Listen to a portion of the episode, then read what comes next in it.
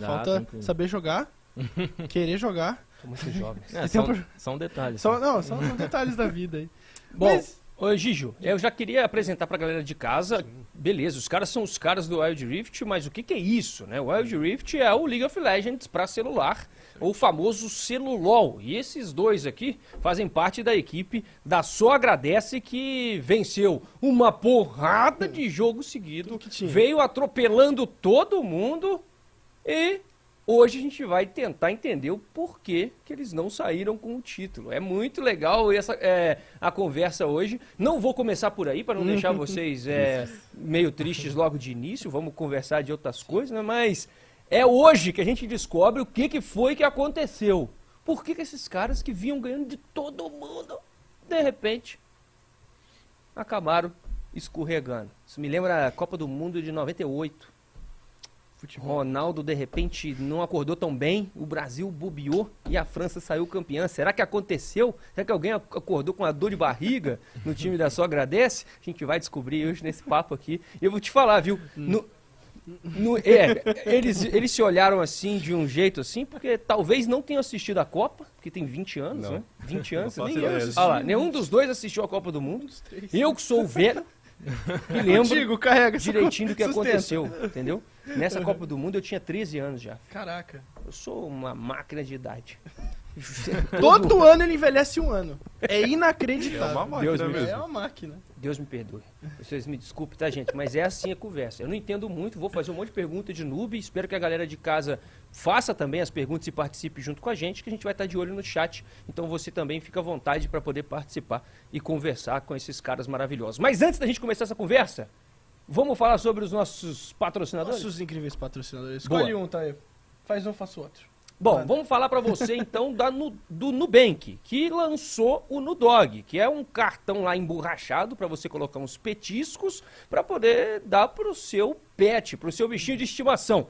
O Nudog, ele aconteceu e foi criado porque mais de 6 mil roxinhos foram ruídos ou comidos ou mastigados pelos bichinhos de estimação. Então, você pode entrar lá nas redes sociais do Nubank e adquirir o Nudog, porque quando você fizer isso, você vai estar ajudando também uma ONG, uma organização que é Amigos de São Francisco, não é? Exatamente. Então essa organização lá, essa ONG cuida de animais abandonados e eles vão ficar muito felizes se você adquirir o Nudog. Todo, todo o dinheiro da venda desse produto vai ser revertido para para ONG, para ajudar os bichinhos, viu? Nubank apoiando a gente e apoiando também os bichinhos. Exatamente. Exatamente. Incrível. É isso aí. E outro patrocinador nosso que tá sempre com a gente é o Fusion. Ou como o Taio gosta de falar, Fusion! Fusion! Fusion! E se você fala americano, você já sabe falar americano? Americana? Não. Não sabe falar americano.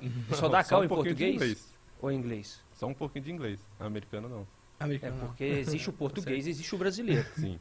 E existe o inglês e existe o americano, Sim. né? O inglês é o que fala na Inglaterra. Faz sentido. O que fala nos Estados Unidos é ou é americano. É isso aí. Ou Estado... Ah, não, aí não, aí, aí ficou difícil. Deixa- Deixa pra lá. Mas ó, o Fusion, qual que é a real dele? É o seguinte.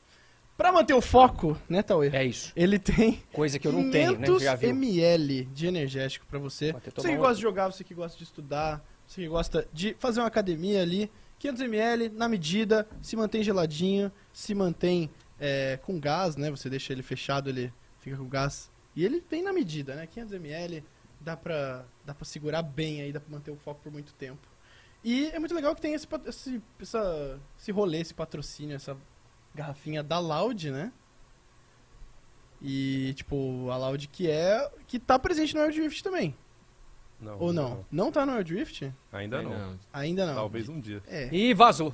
Não, não sei. Vazou. Desculpa, Vazou Nossa. Loud, Loud no Wild Rift. Gicho acabou de vazar. Rapaz, aí, aí falei mais que a boca. É, mas não tem problema. Pode vazar essas informações aí.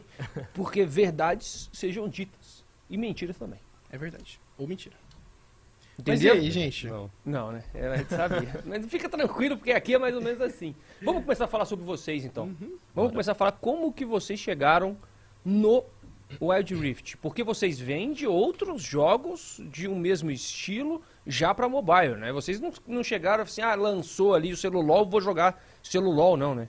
Sim, tanto eu quanto o Teodoro a gente veio de outros jogos mobile que são, são, são MOBAs também, igual o LoL. E eu não sei como foi no jogo dele, mas pelo menos no meu, o Ed Rift foi anunciado um ano antes de realmente lançar.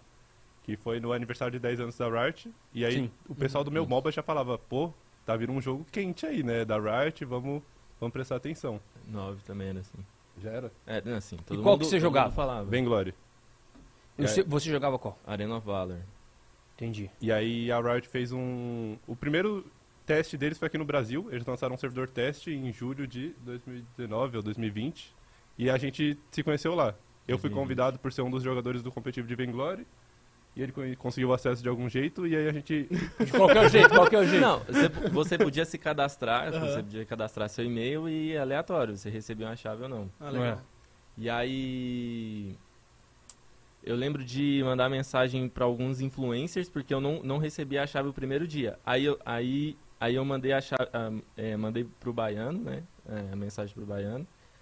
E ele respondeu falando que ia tentar e tal. Aí, tipo, ou foi por ele, ou foi por, por aleatório que a, a Riot distribuiu. Uhum. Entendi. E aí a gente se conheceu lá nesse teste que teve no Brasil. Ele acabou top 2, eu acabei top 5. Aí, como a gente tava sempre disputando top ranking, a gente sempre se trombava nas Uhum. filas. Aí a gente começou a trocar direto. ideia, fazer amizade. E aí, dois anos depois, quando o jogo realmente foi lançado, que ele me chamou pro time. Ah, então foi ele que te chamou? Foi. Então você que é o olheiro da equipe, você que montou a equipe, do só agradece? Não, mais ou menos. Eu tive Ah. um- um- uma influência grande. Porque eu pensei, eu, eu pensei que o, o jogo foi anunciado muito tempo antes do lançamento. Uhum. Aí eu, aí eu pensei, pô, eu quero jogar o competitivo desse jogo. Eu já vinha do competitivo do Arena of Valor. Sim. E pra não ficar parado, eu não vou esperar nenhum time me chamar, eu vou começar a montar o meu, pra, porque é importante treinar, fazer as Boa. screens e tal. E aí eu comecei a montar, a, a fazer uma seleção. E aí, e aí conversei com o Suítes, conversei com uma galera, testei uma galera. E pô, tem mais coisa nessa nesse Conta. nessa história. Fala. É, Fala. e, tipo, o, o, na minha cabeça, o início de um jogo é um, era um momento muito bom pra você criar uma organização, assim, uma organização surgir, né? Uhum. É, seria mais fácil do que quando o jogo tiver mais Pegar a amadurecido. crista da onda, né? Sim, Hum. aí então eu, eu pensei em, em montar a minha, eu, eu tinha, na minha inocência eu achava que eu conseguiria montar uma org, Uhum. mas... Tá. Mas aí o jogo foi chegando, eu vi é, os peixes grandes chegando no, no cenário, anunciando. A Cade, foi uma das primeiras. E Uhum. aí eu pensei, não, eu vou- precisar ir atrás de alguém que tenha cacife para poder montar uma org. E você ia montar uma org? Você chegou a pensar em nome? Chegou a pensar em isso tudo? ou não? Pensei em alguns, mas... Qual o nome que, se, que era Ah, vários. Tinha uma planilha lá com vários nomes e Caralho. tal. Lembra de algum? E aí, Lembra de algum? Lembra e de aí- algum? Então, tem um que, que eu peguei o- os arrobas dele, ainda penso em no futuro talvez fazer um projeto com esse nome, que é que é, é, é quase a pegada do, do MBR, é tipo o Embrasa, tipo In e Brasa de Brasil. O Mas aí dá o, a, a- a- o duplo sentido de embrasar, sabe? Embrasa, né? É, Embrasa. Embrasa, isso. Bom, gostei, É hein? criativo. Gostei, Então. criativo. Que massa. Hum. E... É, a galera que tá no chat aí eh, ele já falou que já pegou os arroba, mas se trata jeito, hein? Se alguém pegar o Embrasa vai ter problema.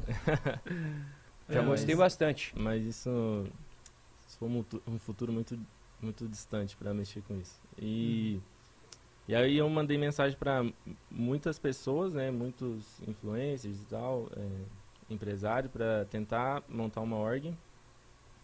E um deles foi o Baiano, que eu tinha conhecido há, sei lá, mais de 10 anos atrás no Dota. Caraca. Ah, então você já tinha um contato com o baiano. Já, antes. tipo, sim, eu joguei Dota com ele, era Dota 1 ainda, no, não era Dota 2. E aí ele respondeu, eu falei assim, se ele não tinha interesse em montar, porque eu achava que o momento era bom e tal, Aham. e aí, ou se ele conhecia alguém que, que tinha um interesse. Aí ele falou assim, não, cara, eu, eu tô pensando nisso, eu só não tive tempo pra, pra parar ainda pra focar nisso aí. Aí eu falei, pô, então posso te ajudar, eu conheço o cenário, e aí a gente pode, pode desenvolver isso aí. Aí a gente passou a conversar. Então, por vindo um, o tipo... Era mais ou menos uns quatro jogos que, que bombava, assim, né, de, antes do, do Ed Rift, no, no MOBA Mobile. até, mas por aí. É, uns, de 2 a 4. Porque o meu não bombava. Não, mas veio vários players do, do Vainglory. Tipo assim, mesmo que não bombava, lá tinha, tinha grandes estrelas lá jogando. Uhum. E, e aí eu falei, e o, e o AOV é um que tinha muito player. Eu falei, pô, eu conheço, sei lá, a maioria do cenário. Até de, de outros jogos eu De já ouvi MOBA falar. de celular. De MOBA de caso. celular, isso. Entendi. Aí você Aí- chegou com esse papinho mole pra cima do baiano e conquistou. É, ah, mas não foi tão papinho mole porque deu certo. É, é Vazamento, verdade. pá. Era um papo mole, Uhum. mas era um papo mole com experiência, né? Tinha Aham. aquela coisa de, E- pô, eu conheço os caras. Se você confiar, dá pra Isso, montar um time é, legal. Isso, foi nessa pegada. Então eu ajudei a selecionar os jogadores. Eu falei, ó, esse- esses aqui têm potencial e tal, a gente pode tentar conversar com eles. Isso foi quando? Pô, aí já tava. já- tinha um servidor do Wild Rift na Europa. Foi em, sei lá, janeiro, Final do ano fevereiro. passado, começo desse ano. É, é, mas isso era mais ou menos de janeiro, assim, a gente tava conversando. Iniciozinho de 2021, então. Isso, isso. Tem pouco tempo. Tem pouco tempo. E, e aí a gente conseguiu formar o time, é, sei lá, faltando pouco- pouquíssimos dias pro lançamento no Brasil. Uhum. E aí foi assim, aí o, o Suítes era um dos que eu falei, ó, esse aqui tem potencial, vamos O que, atrás que chamou a atenção nele? O que, que te Cara, chamou a atenção no Suítes? Fala assim, o hein, Suítes é um Eu dos caras. Então, a gameplay, pô. Gameplay. Só gameplay Diferenciado. mesmo? Não Sim. foi a beleza. Não. não, não foi. Foi Mas gameplay. ele também, a maneira como ele conversava com você, não chamou sua atenção também? Falou, pô, além de ter uma gameplay, ele é um cara legal ou não? É, a um cara- gameplay dele é o que importa, qualquer coisa depois eu não, dou um um jeito. cara, é um cara legal, mas, mas não levei isso em consideração, não. É, Só é gameplay é, mesmo, É, só gameplay, ó, montou? esse cara joga bem, eu quero estar no time dele. É, eu, eu Você montou uma panela, literalmente.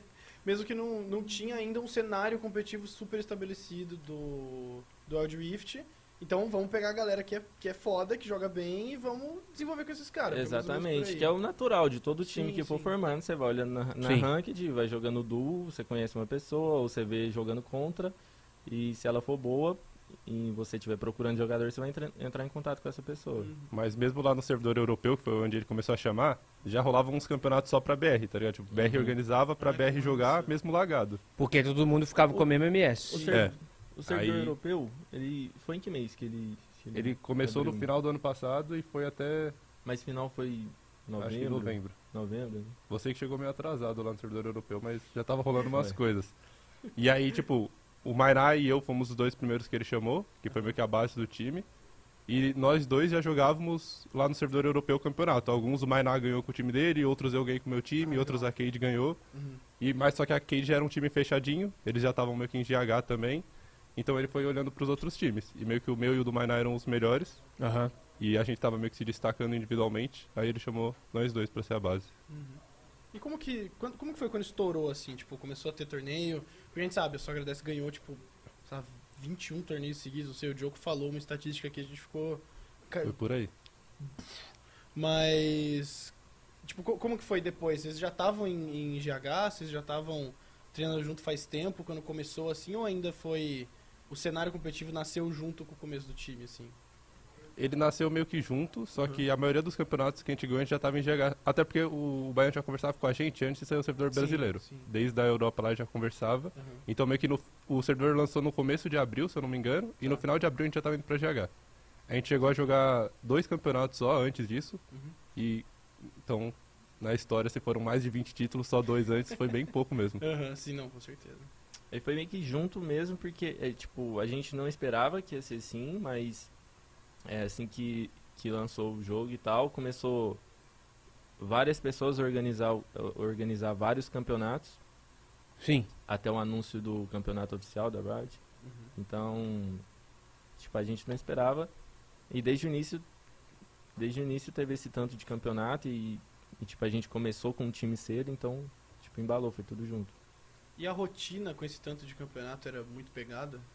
É pesado. É bem pegado. Sim, a rotina ela é pesada porque além da gente fazer ter o horário para começar e terminar as screens, que é, não sei, 8, 8 9 horas por dia, a gente fora isso a gente também tem as reuniões para discutir planejamento e tudo. E, e fora isso, cada jogador individualmente treina treina tipo separado, né? Uhum. Então acaba, sei lá, 10 horas lá, reunião, screen, e cada um sai e vai jogar sozinho, du, sozinho ou du, vai estudar o jogo, ver o replay das screens.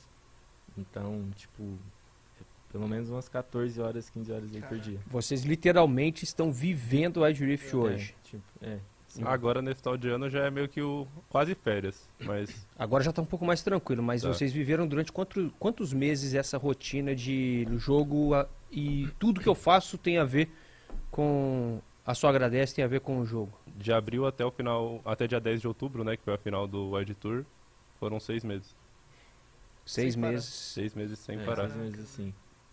E vocês estão todos juntos na, na Game House? Ou vocês já têm uma Game House? Como é que tá funcionando Sim. a sua agradece hoje?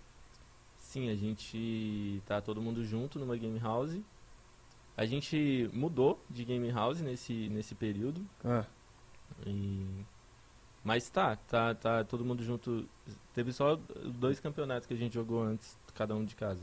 E o Dana Gorn, que é nosso analista, que chegou só pra esse presencial do Tour. Isso, ele. ele Antes disso, ele tava fazendo trabalho remoto. Que tá no chat, inclusive. Beijo, Dana. Tamo junto. Salve, Dana. Danaga lindo. Manda uma pergunta aí pra deixar ele sem graça, Dana. Manda aí, manda no chat uma pergunta. Eu quero ver. Quero ver. Mas por falar em deixar sem graça, pergunta, como é que esse negócio de campeonato? Vocês jogaram agora o campeonato oficial? Eu já vou puxar pra essa coisa aí. Foram seis meses se dedicando. Seis meses ganhando de todo mundo. Seis meses sendo temidos e respeitados dentro do cenário. A galera tava assim, bom, a gente tem que chegar, bater a sua agradece. Quem que vai dar um jeito de vencer esses caras? E poxa, não preciso nem perguntar, né? Mas eu vou perguntar, o que, que aconteceu com vocês, velho? O que, que aconteceu? Foi o presencial? Foi o time adversário que estudou e deu um nó tático, que a galera costuma dizer? Foi o dia que não tava bom? Quem deu trollou? piripaque em alguém? Quem foi? que- alguém trollou? O que, que aconteceu, cara? Eu não sei se vocês já tiveram oportunidade para falar sobre isso depois dessa de, de ter disputado e não terem conseguido vencer a final. Mas, cara, a quantidade de fã de vocês, eu só agradece gigante. Tava todo mundo, até eu, que não sou o grande fã de ficar acompanhando todos os dias, fiquei na expectativa de ver vocês vencendo e falando assim: caraca, mano, os caras são imparáveis, os caras vão passar por cima de geral e aí o Brasil tá aí porque não sei se vocês sabem, né? Mas o brasileiro gosta de estar bem representado lá fora. O brasileiro quer ver um time bom demais chegando lá e ganhando. E a gente tá carente disso, Esse assunto tem pano pra manga, hein? né? É. Que é modalidade. Exatamente. Mas o que, que aconteceu com a sua agradece, velho?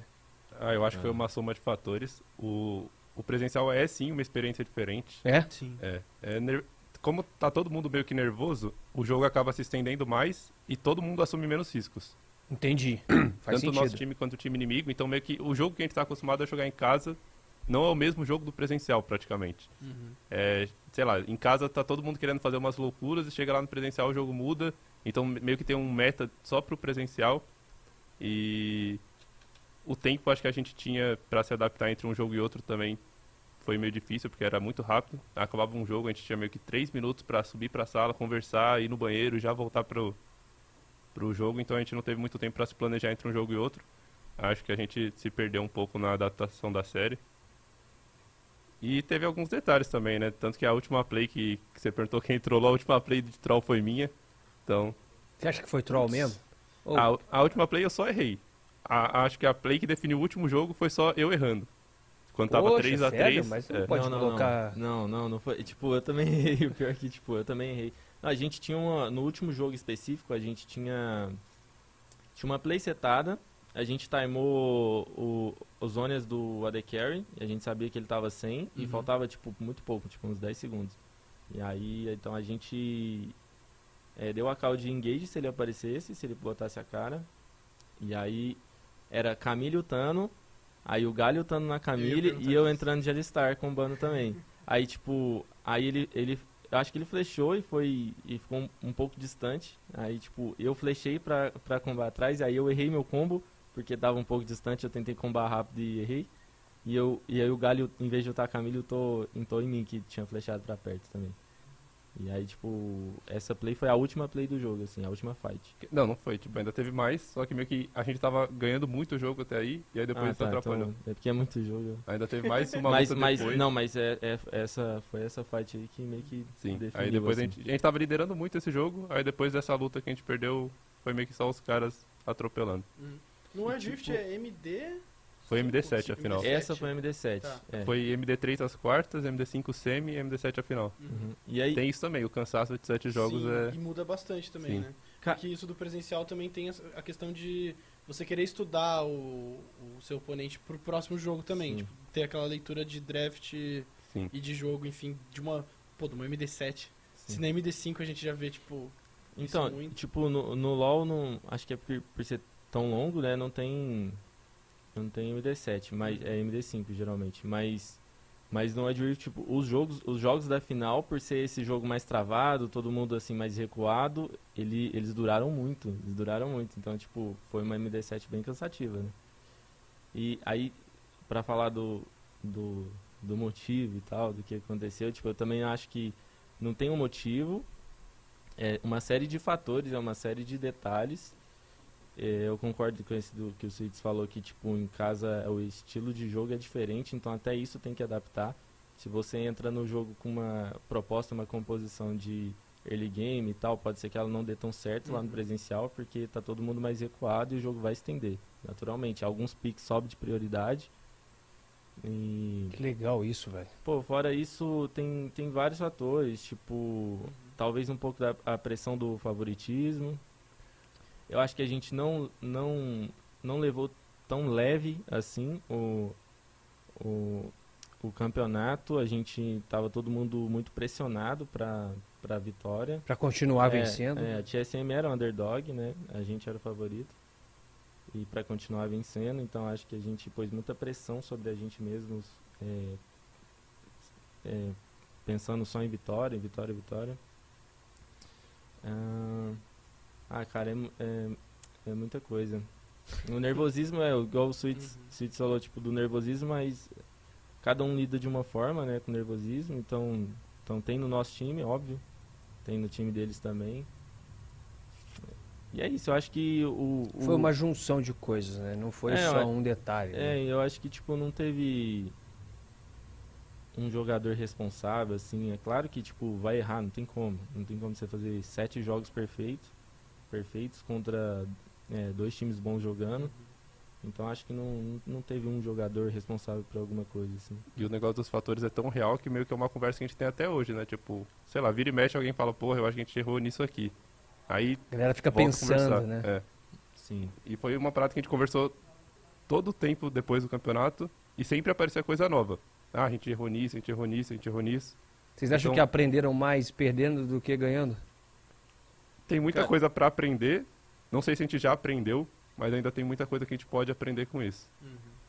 Cara, Muito é um, é um jogo novo. É, é muito É. Rift. E por Eu- falar em jogo coisa. novo, é, eu queria perguntar pra você, você é, Lucas, você falou que algumas prioridades de Pix mudam. Quando é presencial, quando você está jogando de casa, como é que é esse raciocínio? Tem personagem que fica melhor para a maneira como o jogo vai jogar? Vocês vão mudar pura e simplesmente porque estão no presencial? Quais são os personagens que você fala assim, "Ah, aqui jogando hoje mais leve a gente dá, consegue jogar com esses? Mas para um presencial, onde a gente vai ficar um pouco mais recuado, vai respeitar um pouco mais, a gente consegue fazer outros. Qual que é o meta agora do jogo, velho? Como é que é esse pensamento, velho? então, na- o Nas é, escala bem, mas um, um, um exemplo muito bom de dar é o Ziggs, que é um, que é um boneco que consigo- consegue segurar muito o jogo, é, perdendo, e ele é muito forte ganhando também, levando o objetivo. Então, é um, é um campeão que escala bem, e ele, numa série longa, num jogo longo, ele vai subir de prioridade. O Olaf, talvez nesse meta, esse meta nem tanto, assim, no Wild Rift nem tanto, no, no PC acho que é mais, ele tem um relógio na cabeça, ele é muito forte no início do jogo e depois ele vai caindo. Se bem que, tipo, nesse meta e no Wild Rift ele, ele não tem tanto esse relógio, mas al- alguns personagens têm, alguns eles se beneficiam mais com a partida longa. En- Então até isso, no presencial, a gente teve que parar pra pensar, parar pra, pra ter essa análise. Mas isso vocês fizeram essa análise durante o presencial? Porque, Desde vocês, o primeiro porque jogo. vocês ainda não tinham é, pensado nisso antes de começar o presencial? Como é que foi? o Joko comentou, ele falou, vocês vão perceber que é diferente no presencial. E ele, ele até falou o que ia acontecer. Mas só quando a gente chegou pro primeiro jogo lá para as quartas de final contra a Cade, não sei, o, o primeiro jogo contra a Cade foi, sei lá, 10 minutos sem nenhuma morte. Nossa. Aí a gente sentiu, tem alguma coisa errada Pô, aqui. 10 pô. minutos O- nesse Wild jogo? O jogo tá muito diferente. E tem o Arauto, e o Arauto, ninguém fez o Arauto. O Arauto só morreu pro tempo. O Arauto Ele sumiu. tem um tempo. Porque é. ninguém fez nada. O jogo ficou parado até os 10 minutos. Aí a gente percebeu, pô, tem alguma coisa diferente aqui. Tá todo mundo nervoso, ninguém tá cometendo erro.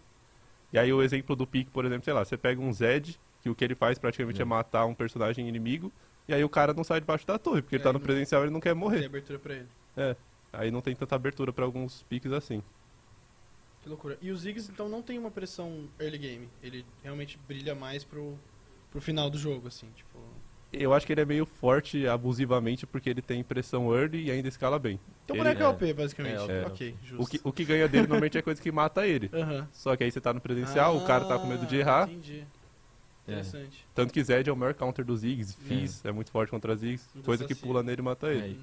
Isso deixa ele mais forte ainda, tipo, porque a jogar de assassino é, de- é mais fácil você cometer erro, né? Pulando no cara e tal. Que você se arrisca mais, né? Arrisca Entra e mais. não sai.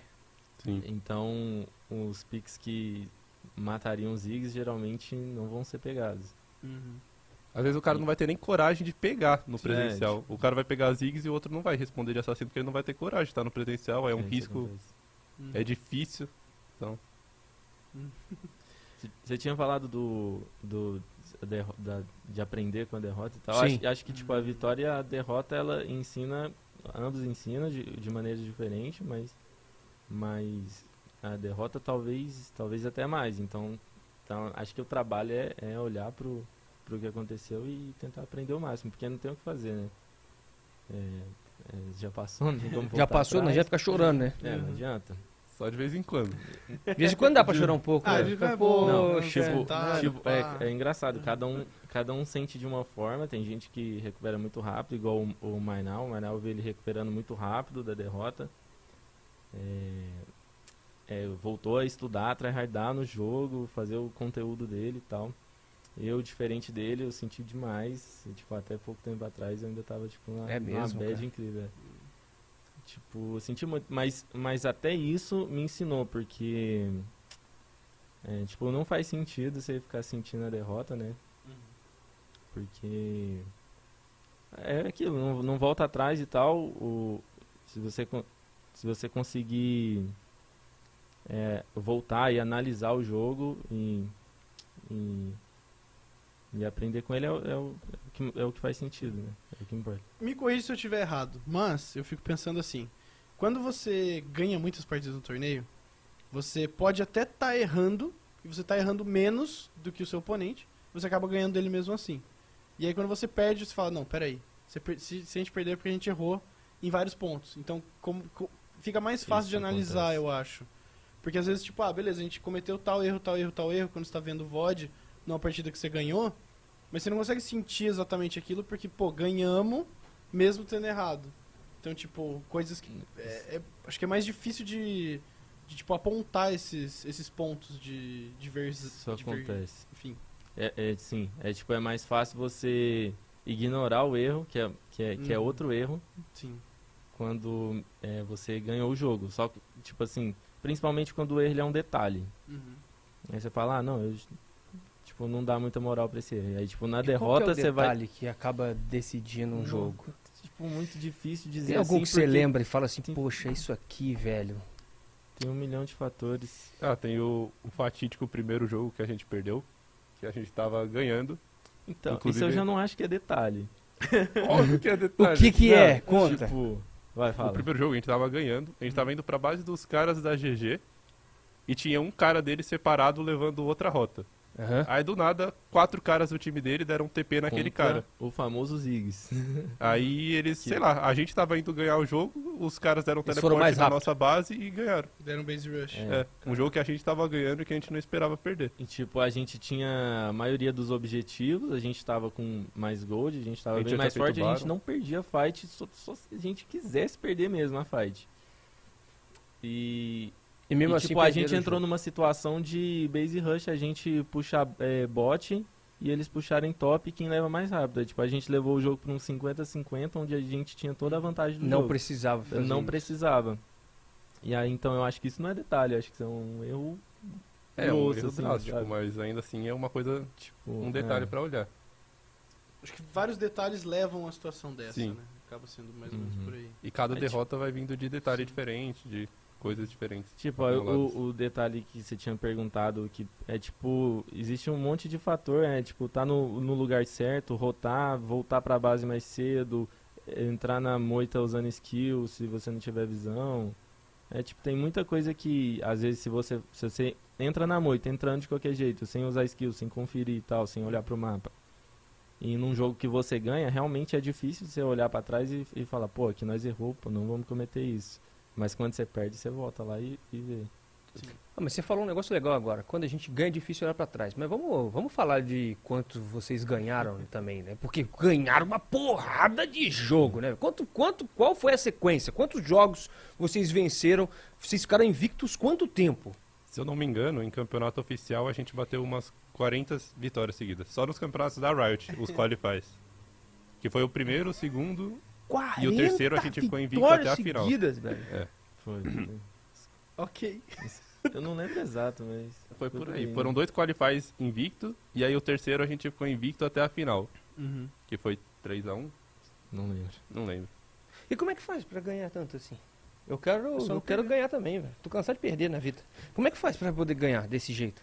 O que que cê- o que que vocês montaram pra poder ganhar desse jeito? A equipe é forte, você mesmo já falou que escolheu os melhores que você conhecia. Então, é um Colocaram ponto. o Joko pra poder orientar vocês. A sua agradece vem com suporte, então tem todo aí um montão de ingrediente.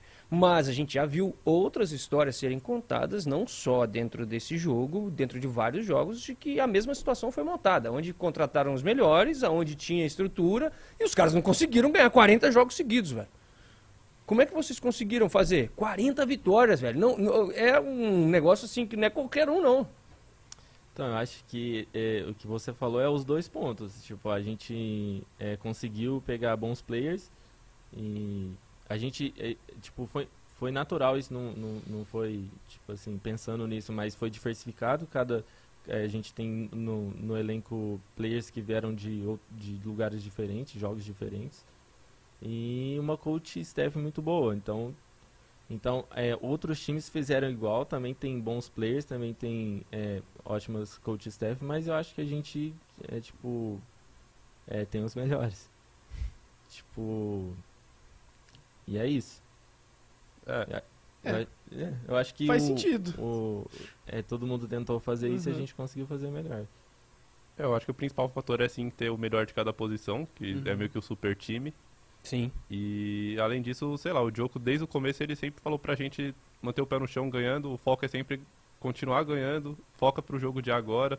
Se, sei lá, planeja como se você estivesse jogando a final, independente da rodada que você tá, independente de quem você tá contra, dá o seu melhor, planeja como, sei lá.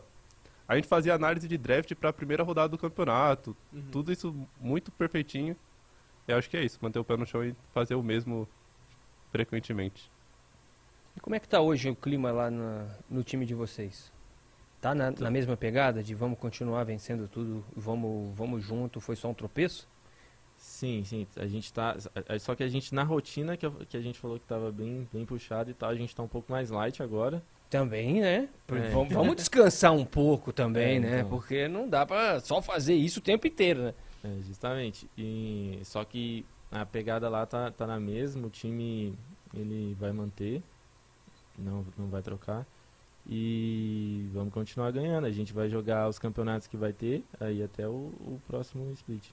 Acho que nem tem vai- pelo que trocar nada agora, né? É, então. Tem um acho- exódio no time, basicamente. Acho que, tipo, deu muito certo, apesar do infortúnio lá na final do Tour, Uhum. mas, mas a, acho que a ideia tá certa e a gente vai continuar treinando. E o próximo split aí, o pessoal vai ter que lidar com a gente de novo. É, e como que é, assim, a, a dinâmica entre, claro, em treino, vocês falaram um pouco da rotina, mas é, de comunicação entre vocês e com o resto da casa, assim, tipo, é, é de boa a convivência, tem, rolam uns atritos, Conta, conta, conta a sua fofoca. Cara, eu né? passo muita raiva com esses meninos. Opa, é disso que eu tô falando. O Theo é Pode o cara. seguir. O Theo é o Cara, que eu ele é o muito- pai chato da Eu casa. sou muito chato. Alguém mas- precisa É ser, mesmo? né, cara? Alguém precisa ser. Eu acho que não sei se é Eu porque eu sou mais velho, sei lá, mas tipo, porra, não suporto bagunça e é difícil uma casa cheia de jovem assim não ter bagunça, cara, é muito difícil. Cheio de jovem. Até os caras tá com 27 anos, velho. Você é jovem também, pô. Não, tipo, sou eu sou jovem também, mas mas eles são mais. Entendi. E tipo, ó, o Letter fez fez 18 mês passado, pô. É, ele é bem mais Pô, jovem é. que você. Deixou de ser criança esses dias, tipo, aquele moleque dá muito trabalho. É sério? Mas qual que é o tipo de trabalho que ele dá? Ah, tipo, de deixar as coisas desorganizadas mesmo. Tipo, é, quando a gente. de- depois de um tempo isso resolveu, mas é, a pia da, da cozinha, Ih! pô, ninguém lavava nada, ninguém organizava nada. Sabe, quando, tipo, não tem alguém pra- lá pra- específico pra, pra arrumar isso, cada um tem que fazer a sua parte. Aí, tipo, Sim. nossa, isso aí me tiltava demais. mas é uma coisa que eu fui aprendendo a, a lidar, mas eu, eu ainda sou chato, pô, eu confesso. É mesmo? Antes de ontem ele me deu bronca porque eu passei desodorante no quarto. Pô, não, não, ó. ó, ficou não, puto. não, não, tem uma É explicação, tem uma explicação. É. Tipo, a gente divide quarto. Aham. E aí, tipo, eu tô dormindo. E às vezes o horário dele é diferente do meu. E às vezes ele, Tá. ele de- fica de madrugada jogando e treinando. E eu durmo cedo e vice-versa. Aham. Aí, tipo, eu tô dormindo. Aí a pessoa do seu lado, na cama, pega um desodorante e spray. O, o- você já acorda com barulho. E aí depois você não consegue dormir com cheiro, que não sai do quarto, que tá fechado. Pô, Nem aí, é tão forte assim. como não? É porque não é você que tá dormindo. Não, mas- é isso. tipo, mas Esse é a o tipo de não, coisa? É, É. apesar de- dessas, dessas, dessas coisas que é natural, eu acho, tipo, a convivência é super de boa. Uhum. Não, acho que não existe um time no mundo que, tipo, não vai ter uma discussão que às vezes vai, Ah, ficar, sim. vai ficar mais, mais calorosa ali e tal. Mas a gente sou- sempre soube lidar bem com as discussões, sempre soube lidar bem um com o outro. E quando não soube, a gente parou, conversou e resolveu. Uhum. É, menção ao Joko que, tipo, pô, ele é excelente em fazer o, o time continuar é unido, ficar unido. Faz um trabalho incrível nesse, nesse aspecto. Então, tipo, tem, tem a, as desavenças natural, mas, tipo, a gente nunca deixou extrapolar, assim, o limite. Então a convivência acaba Hum. sendo super boa. E o jogo, por ser experiente, ele meio que sabia o que não pode acontecer, É. né? Tipo, ah, sei lá, aconteceu, alguém se esquentou durante o jogo, não deixa o cara guardar isso, tá ligado? Sim. Ele, ele vinha e Sim, colocava todo mundo junto pra conversar e falava, vocês vão conversar disso, pô. Vocês dois esquentaram, vem, põe tudo na mesa e conversa, se resolve. Uhum. Se- óbvio, sem forçar nada, né? Ele falava, quando você estiver confortável pra falar, você fala. Mas não fica carregando pra si, porque se Mas- carrega vai gerando aquela bola de neve de coisa Sim. assim. É, Sim, ele, sim. ele não deixa o, o- empurrar o assunto com a barriga. Uhum. Tipo, pô, a gente cancela a semana de treino, se vocês quiserem. Mas a Resolve. gente não treina enquanto não resolver isso Uhum. aqui. Então, Legal, tipo, a experiência é, do Joko tá ajudando muito vocês. Então, no né? cenário. né, então. Manja Então, muito. Quando, quando eu tava montando o time lá com, com o Baiano, falando, ó, esse player aqui é bom, esse aqui eu sei que é bom e tal. É, tipo, na minha cabeça, só isso aí bastava. Era só a gente juntar cinco, seis ótimos jogadores Montar os Galácticos. É, porque, tipo, na época do AOV era meio. Era. era tipo, não era maduro o cenário. Era amador, eu não sei se eu posso dizer isso. Uhum. Mas. Mas, assim, quem, quem era o coach era o, o sexto, o sétimo player. Que, tipo, você não tá jogando, então você vai estudar o jogo, que é válido, Sim. que é válido também, mas sem experiência. Uhum. E aí, quando chegou no Ed Rift, o Baiano, o Baiano fez a, a coaching staff, né? Eu acho que ele, foi mais ele que foi atrás, porque eu não conhecia. E aí, só depois do- de um tempo eu, eu- que eu fui perceber que, tipo, cara, não adiantava nada se a, gente juntar cinco bons jogadores, ah, os cinco melhores, se, tipo, não tiver uma, uma boa coaching staff. Porque, tipo, Uhum. não sei se, não sei se o Eu time pensei. tinha desempenhado tão bem. Se, aliás, eu tenho certeza que o time não É. teria desempenhado tão bem se, se não tivesse uma coach staff Cara, boa. É o, é o Joko. Quem, quem mais que tá na coaching staff, por sinal? O Dana Gorna. É o Ah, Dana o. Dana, o- Uhum, e o nosso sexto player é o, é o Odd, que também que ele veio do, do Loud PC, então tipo, ele ajuda demais também. E o, tem o Baiano, né? Que é, ele Sim. não é da org direta, mas sei lá, ele entende do jogo. Então Ele se ele- envolve Eu com vocês? isso. Desde o Season Start, que foi o primeiro campeonato oficial, ele chegava e, tipo, dava a opinião dele sobre o jogo mesmo. É mesmo? É, ele Porque chegou- dar opinião ele sabe como ninguém, né? A gente sabe que o baiano dar opinião de LOL é um negócio que ele não sabe como ninguém. Eu sou fã. Adoro ver jogador, adoro ver galera que tem coragem pra poder opinar sobre aquilo que tá assistindo e gosta. E ele dá a opinião dele. E ele, então, opina diretamente, assim, com vocês, conversa com vocês direto, participa de reunião, ou é uma parada mais Não tete a tete ali, um a um, uma conversa mais de boa? Como não é que é? frequentemente igual uma comissão técnica, né? Porque ele tem as coisas dele pra fazer, ele não tá lá de todo dia. Mas, sei lá, o, o primeiro Season Start foi quando ele veio conversar bastante com a gente de jogo. E aí agora pra esse presencial ele tava lá. Então acabava o jogo ele tava lá pra conversar também. Ele dava a opinião dele de um jogo pro outro. E foi isso. E ele tá jogando? Ele dá, ele dá as opinião boa ou ele tá só Ah. da resenha ali? Ah, o jogo é muito parecido com o LoL de PC. É, muito parecido. Então, tipo, agrega, o que ele fala agrega, com certeza. É que ele tem experiência também. É, então, caramba. é, sim, ele tem experiência, ele sabe como que funciona. Mas ele fala mais do game ou ele fala mais daquela coisa de vamos jogar junto, de trabalhar em equipe? A gente sabe que o Baiano foi um jogador que pô, trabalhou em equipe durante muito tempo. Sim. Ele vai direto pra coisas do jogo ou ele fala assim, ô, ali, pô, ouve o cara lá, faz um negócio meio assim, o que, que vocês estão. Como é que, como, é que, como é que o Baiano funciona dentro da sua agradece? Eu acho que ele falou mais de coisa técnica, tanto que o que eu lembro que ele falou lá no presencial, quando acabou um jogo, foi. Ah, vocês estão ganhando, vocês estão na frente em gold, estão na frente em ritmo, e os caras estão com o domínio do rio, que é meio que a região central, assim. Por que que isso tá acontecendo? Não é pra ser assim. Se vocês estão ganhando, são os caras que têm que ter medo de pisar ali. Vocês têm que dominar aquilo. Ah, então vocês deviam fazer meio que isso aqui pra ter o domínio do rio. Foi meio Ah, que opinião diretamente bem técnica jogo. que ele, como profissional, sabe como fazer. É, tipo, é, é muito, ele fala muito do que, do que acontece fora do jogo. Dentro do jogo ele, ele, ele fala também, mas, mas ele fala, ó, tipo, no LoL de PC é assim. Tipo, no ele fala- ele não fala porque, tipo, ele joga pra- só pra brincar mesmo. Entendi.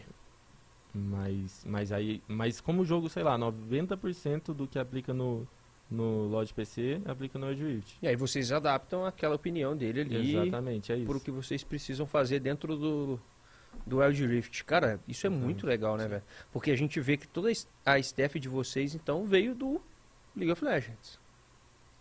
Vamos dizer assim, né? Sim. O staff Diogo e o tá ali dando opinião, o Baiano tá algum apoio com vocês também, Dana, então uhum. o Dana e a galera vem direto do League of Legends pro Wild Rift. Até porque não teve tempo ainda de se criar uma staff só de Wild Rift, né? Vocês estão jogando o jogo. Provavelmente vocês serão as staffs, sei lá, daqui a, a 10 anos, igual eles no League of Legends, né? Rapaz. Já pensaram nisso? Em ser coach? Tipo, mais pra frente? vagamente eu já parei pra pensar. Tipo, não muito, mas acho que, que seria uma boa, talvez. Uhum. Mas, tipo, não parei pra pensar muito nisso. É, porque ainda tem um jogo. sonho maior agora, né? Sim. É. O sonho maior é ganhar os mundiais aí, então ser coach vem depois. Uhum. Tu vamos falar de Mundial, então. Vamos. TSM no Mundial, e aí? O que, que vocês acham? O chat já farpou eles aqui. O chat já farpou? Focar. Farparam, falaram, meteram aqui um... O quê? Ó, vou falar, hein? Tô nem aí. Fala aí. Manda bala. É só achar porque a galera tá putz, conversando bastante. Vamos ver isso no Mundial. O Hobbs Lightstageover. Beleza, de Nick. Bom, vamos ver isso no Mundial, diferença de adaptação. O TSM vai sentir isso lá, vocês vão ver.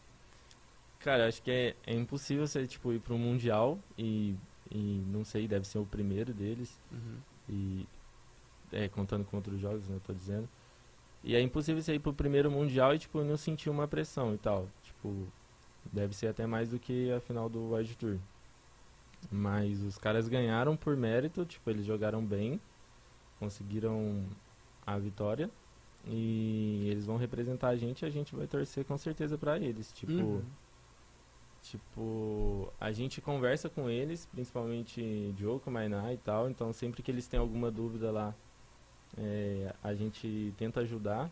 E, tipo, a gente quer o melhor pra eles, quer o melhor pro Brasil. Que, Sim. tipo, o melhor pra eles lá vai ser o melhor pro cenário inteiro aqui. Com já. certeza. É verdade, é verdade. Nossa, essa é uma Afeta a mentalidade gente, muito importante. afeta cara. a gente indire- indireta- diretamente, né? Uhum.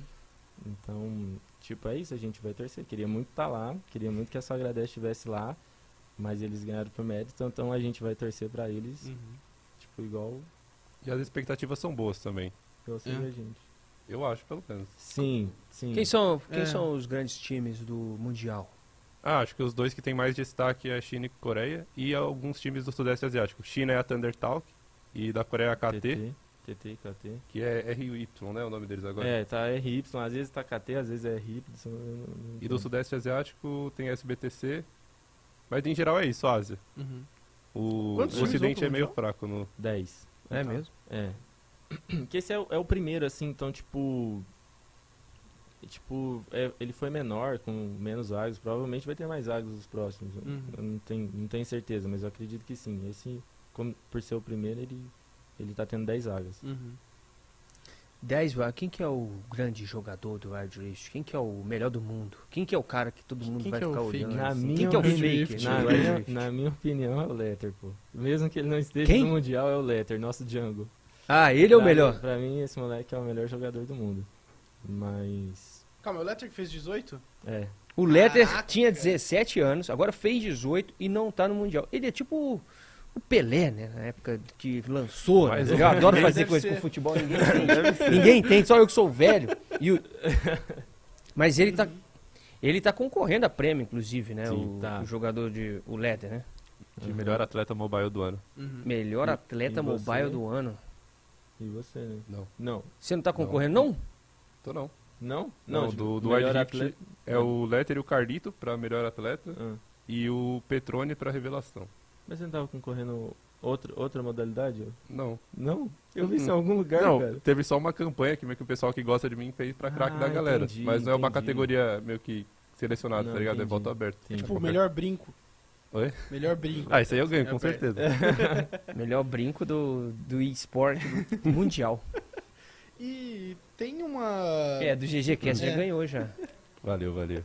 De todo mundo que teve aqui, o seu brinco é o mais bonito até, até hoje, ó. Mas- Um abraço aí pra Cherry, pra Caju, todo mundo que veio de brinco. Perderam. Perderam. Mas foi de improviso, eu não ia vir com esse, só que ontem o meu, o que eu ia vir quebrou, e aí eu Putz. tive que vir com esse. Como que era outro? É cruz, Ah, normal. Ainda bem que quebrou. Desculpa, preferi o Esse aí é Pokémon. mais bonito, esse aí é mais bonito.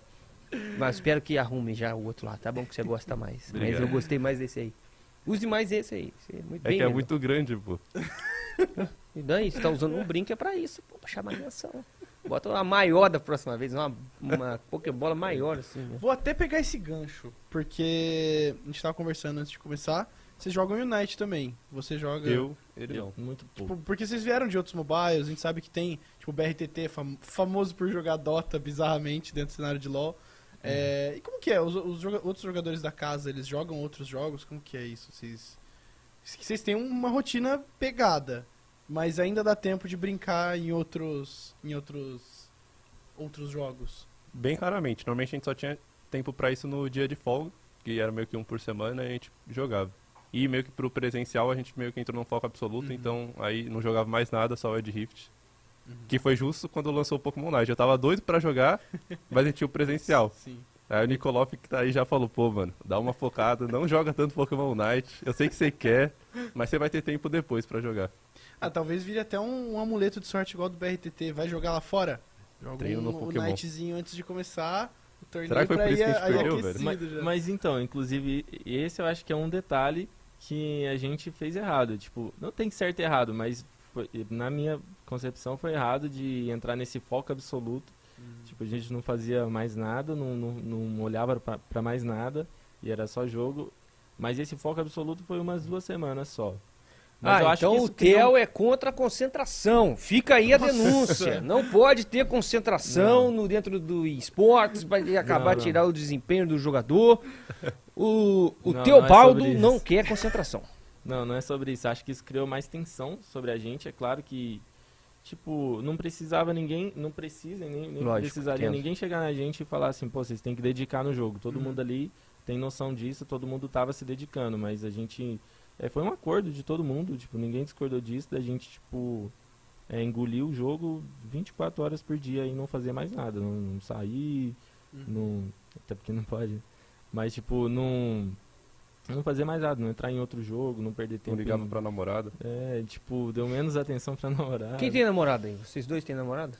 Eu, o Theo, o Letter, o Odisseus. Calma, o Letter é possivelmente o melhor jogador do mundo, acabou de fazer 18 anos, jogador profissional e tem uma namorada. Sim. Beleza. pode continuar, eu só Exatamente. queria desabafar, pode, pode ser. Exatamente. Ele é bonito? O menino é bom. Ele é, É bonito, bonito, ele é também. bonito. Então ele é bonito. Ele é bonito. E ainda tem um Zerou. biotipo bom pra malhar e ficar sarado. Tem um biotipo. Sim. Ele é o Cristiano Ronaldo, velho. Ele é o Cristiano Ronaldo do, do Wild Rift, velho. Pai, tenho fome. Pai tem Tô jogando Wild Drift, puxando 20 aqui e solando os caras de Kenny aqui. O cara é bonito, tem um biotipo bom, ele tem 18 anos, ele tem namorada e ele é o melhor do mundo, de acordo com a galera. O cara é Só bom. agradece. Só agradecer. Esse aí, literal, né, velho? O cara é bom, o cara é bom. Mas como é que vocês fazem pra poder conciliar, então, essas coisas todas aí, velho? Como é que foi? Foram seis meses de entrega, onde vocês conseguiram conciliar a vida pessoal com essa entrega toda pra só agradece? Sim, acho que para performar você tem que deixar um pouco de lado, você não vai, você não vai ignorar os- as, as outras áreas da sua vida, família, financeiro e tudo, mas você vai, você vai dar menos atenção. E esses seis meses foram assim, tipo, a gente deu um, um pouco, tirou, um- tirou um pouco da atenção de cada área, relacionamento e tal, para colocar no Edge Rift e treinar bem e performar. Mas não é tranquilo, tipo, a gente não, não ignorou tudo. A- a- exceto essas duas últimas semanas, que aí que foi quase ignorar tudo. É mesmo, rolou a tal da concentração mesmo. Rolou, rolou. Vocês se inte- entregaram pra grande final. Sim. pra chegar ali e fazer bonito, igual vocês fizeram, lógico. Aí acontece porque não for, pelo jeito não foi só, só agradece que se dedicou, né? E aí acontece, E que bom. esporte é e isso, que né, cara? bom, né? E que bom que não foi, né? Então, justamente. Isso, tipo, outras equipes se dedicando com bons jogadores, boas coach staff, que faz o cenário crescer, pô. A gente jamais vai ser a melhor região se a gente tiver um time soberano, assim, pra sempre. Sim. Não tem como. Concordo com vocês. E vocês Isso- conseguem. Pode, pode perguntar. Não ia dizer que isso é, é- isso é real e tem muito valor. Sim. Não, com certeza. Você crescer, ficar imbatível, alguém crescer para poder te bater, e depois você pega e fala, nossa, a gente tem que melhorar mais do que a gente já era, e aí a situação vai. O cenário vai crescendo, vai elevando o nível de todo mundo, né? Sim, um, um oponente grande ele te leva ao engrandecimento, né? Sim, com certeza. 100% isso. Eu ia até perguntar, vocês têm é, chance de escrimar com times de fora? Ou vocês têm escrimado só com o time aqui de- do Brasil? A gente pode streamar com os times do LAS, que é a América Latina Sul aqui, porque não tem tanto lag, né? Bem Sim, pouco, acho que é sim. uns 80 de MS pra cada um, então é de boa. Mas não tem como streamar com mais ninguém. A gente tentou, Impossível. a gente tentou com o NA, porque é, o- é um servidor junto, Brasil e NA, só que quando joga com eles fica ruim pra eles. Entendi, a latência O- só. eles dão prioridade pro nosso servidor e aí a gente joga sem lag e eles jogaram lagados e aí eles desistiram. Jogamos uma screen e os caras falaram, não, dá, tem tá como. muito lag. Tipo, na real, talvez quem cria a partida é que pega o servidor, não? É, talvez. Porque, tipo, mas aconte- a gente, sem lag. tentou e a gente jogou um, uma Hum. partida com NA e a gente criou a partida e a gente ficou sem lag. Aí a gente pensou, pô, agora eles criam, vamos ver se a gente fica lagado, né? Sei lá, pra jogar mais um. Mas aí aí os caras já tá eles não chutado. quiseram. É, Nossa, imagina. cara. E já pensaram em bootcamp? Cara, isso não é só nesse jogo, velho. Infelizmente, É. isso acontece no esporte aqui do Brasil pra todos os jogos, velho. Sim, É, a geografia é e o que a gente tem de tecnologia até hoje, né? Não tem como É. quebrar isso, infelizmente. Só com bootcamp. Então, Ainda. boot, bootcamp eu acho que seria É, mais ainda. tranquilo, no, porque, tipo, não vai precisar de é, computador, o celular tá no seu bolso, Uhum. então, Ah, é verdade, Cara, né, isso velho? é- muda Aham. bastante, né? então, tipo... É só passagem e hospedagem, É, praticamente, e comida. E comida. Mas a gente, tipo, já, já chegou a falar nesse assunto, mas não foi pra frente, até porque acho que é o momento, não tem, não tem motivo ainda. A gente nem Sim. sabe quem é a melhor região, Uhum. então é, tem que esperar um pouco. Mas eu acho que pode rolar sim uns bootcamp pela facilidade de, de jogar no celular. Massa. E até pra descobrir pra onde que a gente tem que ir pra fazer o bootcamp, né? Porque ah, vamos pro, pra América do Norte fazer Talvez, bootcamp e, cara, talvez é a gente que tá... não, talvez é a. Ásia que tem que vir pro Brasil. Exatamente, exatamente. É isso. Então primeiro vamos descobrir pra onde que a gente tem que ir pra poder fazer bootcamp, né? Pra depois, Sim.